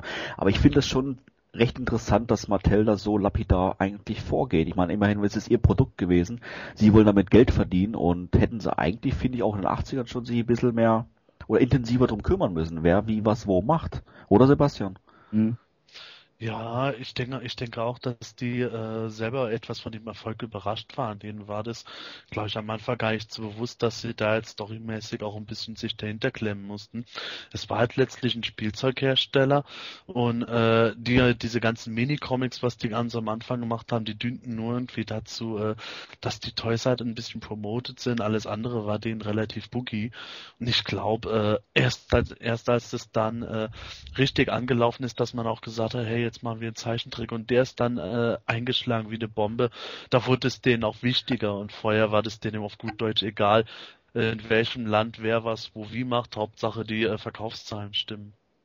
Da war man halt noch äh, ganz anders eingestellt als heutzutage, wo du da wirklich ein komplettes Entertainment-Konzept brauchst mit Zeichentrick und allem Pipapo vom Anfang an, um überhaupt noch was verkaufen zu können. Wir hatten, ähm, wir waren ja zu, ähm, zu Gast im äh, amerikanischen Podcast, dem Roast Google Dinner vor wenigen Wochen und da haben wir das Thema Hörspiele auch angesprochen gehabt. Ähm, dass Hörspiele generell hoch im Kurs stehen bei den deutschen Fans, fast sogar höher stehen als die Cartoons, ähm, also den Filmation Cartoon, der zur gleichen Zeit verfügbar war. Und ähm, da hatten wir die Theorie ja mal geäußert gehabt, dass das vielleicht den Grund haben könnte, weil der Cartoon damals ähm, ab 12 freigegeben war, was sich heutzutage eigentlich, eigentlich keiner mehr vorstellen kann, warum. Und das natürlich das Thema He-Man. Ähm, ich weiß nicht, wie das bei euch in der Kindheit war, aber bei ähm, vielen Erwachsenen immer ähm, heiß diskutiert wurde in den 80er Jahren, ähm, dass es zu brutal war und man seinen Kindern ähm, vorenthalten sollte. Ähm, die Hörspiele hingegen aber keiner Altersfreigabe ähm, unter, unter, unter, unterlagen und natürlich günstig platziert waren immer im Supermarkt direkt an der Kasse, ähm, was vielleicht der Grund ist, dass äh, viele Fans eher Hörspiele zu Hause hatten und anhören konnten als den Cartoon. Oder wie seht ihr das? Ich glaube, der primäre Grund lag eigentlich daran, dass der Filmation Cartoon einfach nicht verfügbar war bis in die späten 80er hinein. Äh, und auch dann nur auf Kabel, Kabel 1 oder Tele 5, wo war's? Tele 5, glaube ich. Ja, ähm, ja. was auch nicht jeder hatte. Also es gab einfach die, die Verfügbarkeit des Cartoons war einfach nicht so wirklich großartig gegeben. Es gab ein paar Folgen in den Videotheken, äh, aber auch da kam man so als äh, Normalsterblicher eigentlich nicht dran, weil Videotheken waren damals grundsätzlich nur ab 18 zu betreten. Und äh, so viele Väter sind, glaube ich, damals nicht mit dem Ziel in die Videotheken gegangen, ich muss jetzt unbedingt für mein Kind in der Video in der Kinderabteilung äh, eine Masters VHS finden. Weil die wussten ja gar nicht, dass das gibt. Ja, das man vielleicht durch Zufall mal drüber gestolpert, aber bewusst irgendwas äh, an Cartoon aufgenommen. Ich kann mich erinnern, das erste Mal, dass ich He-Man in Bewegung gesehen habe, das war die Erstausstrahlung vom Geheimnis des Zauberschwerts auf RTL. Vorher habe ich He-Man niemals im Cartoon gesehen. Die hattest du, glaube ich, auch auf VHS gehabt, oder Sebastian? Ja, genau. Hatten wir ja schon in der vorhergehenden Folge, wo ich erzählt habe, dass mein Vater mir die da nochmal aufgespielt hatte nachdem das erste Band kaputt war.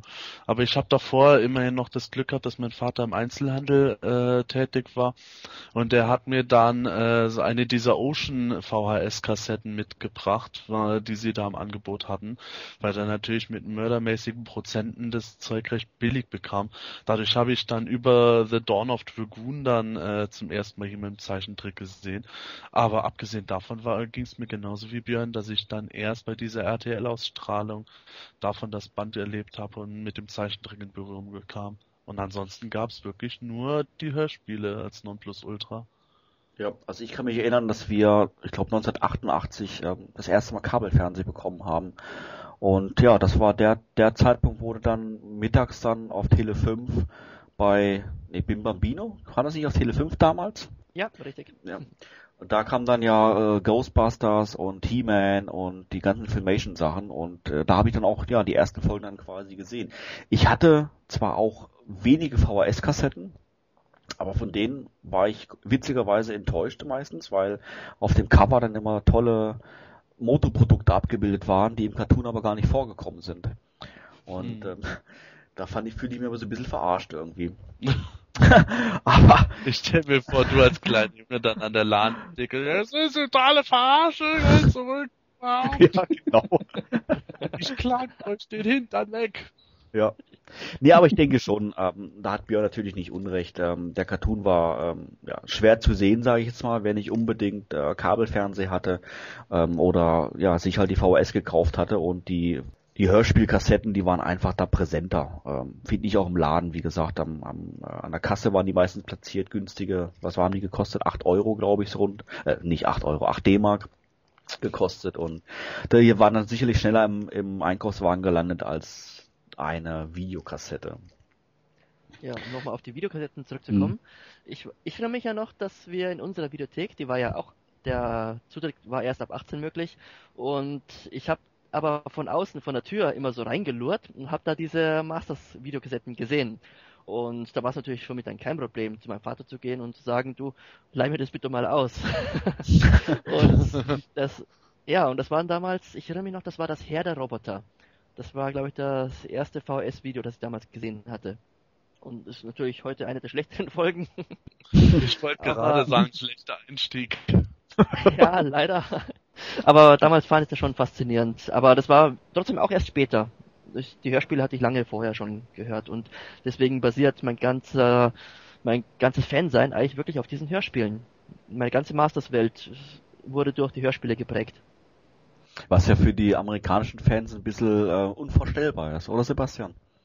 Ja, absolut. Ich weiß noch, als wir im Wurstkubeldinner waren, äh, die waren total erstaunt, als wir das dann erzählt haben, dass bei uns vor allem die Hörspiele bekannt und beliebt sind und der Zeichentrick im Grunde eher nur die zweite Geige spielt, weil für die der Zeichentrick halt die absolute Nummer eins war. Das Top-Medium, klar, wie hier in Deutschland gab es zwar da auch Comics, aber der Zeichentrick, der war bei denen einfach überpräsent zum Großteil. Und ich glaube, in den USA gibt es so ziemlich niemanden, der den Zeichentrick nicht als Kind gesehen hätte. Ja, damit wären wir jetzt schon wieder am Ende dieser Folge vom Himanischen Quartett angelangt. Wir hoffen, es hat euch auch diesmal wieder Spaß gemacht und wenn du magst, kannst du ja dein Feedback zur aktuellen Folge im Forum vom Planet Eternia posten. Wir würden uns sehr darüber freuen. Die nächste Ausgabe erscheint auch diesmal wieder in zwei Wochen. Um keine Ausgabe mehr zu verpassen, empfehlen wir dir, das Quartett am besten kostenlos über iTunes oder auch über unseren YouTube-Kanal zu abonnieren. Die entsprechenden Links könnt ihr immer in der aktuellen News zum Quartett auf PE finden. Ja, und wenn ihr gerne ein bestimmtes Thema besprochen haben wollt, was euch interessiert, dann auch hier der Aufruf, es uns mitzuteilen. Schreibt am besten den Themenvorschlag einfach auf Planet Eternia als Kommentar in den News oder lasst uns eine E-Mail zukommen über quartett.planeteternia.de. Ja, unser heutiger Gast im Podcast war Planet Eternia Mitglied DJ Force, aka Björn. Ähm, dir einen herzlichen Dank, dass du uns Gesellschaft geleistet hast und hoffen natürlich, dass du hier ein wenig Spaß mit uns hattest. Danke, dass ich dabei sein durfte und ich hatte eine ganze Menge Spaß, ja. Prima. Bin gerne wieder dabei, wenn mal wieder was ansteht. Das hören wir natürlich gerne. Oh, bestimmt. Prima. Okay. Für alle, die auch gerne wie Björn einmal hier äh, bei uns im Podcast zu Gast sein möchten, können sich, äh, die können sich gerne im Forum vom PE melden oder uns einfach über quartett.planeturnia.de eine E-Mail schicken. Wir sind immer auf der Suche nach tollen Gesprächspartnern und würden uns freuen, dich als nächsten Gast bei uns begrüßen zu dürfen. Ja, alles klar. Ähm, in diesem Sinne, PE am besten im Browser als Startseite einrichten, bei der Power of Grayscale und bis dann. Bis bald und denkt dran, ich habe Kelder nach Luxemburg gebracht. Also äh, die Post hatte das Päckchen da falsch zugestellt. Ja, tschüss und bis dann und nicht vergessen, immer brav vorm Einschlafen gehen, Motto Europa Hörspiele hören. Jo, auch ich wünsche einen ja, schönen Tag, schönen Abend, egal wann ihr diesen Podcast gehört habt. Äh, jo, macht's gut. Bis dann. Hast du gewusst, dass im 2000X Cartoon Fisto der weibliche Vater... Ach, verdammte Scheiße!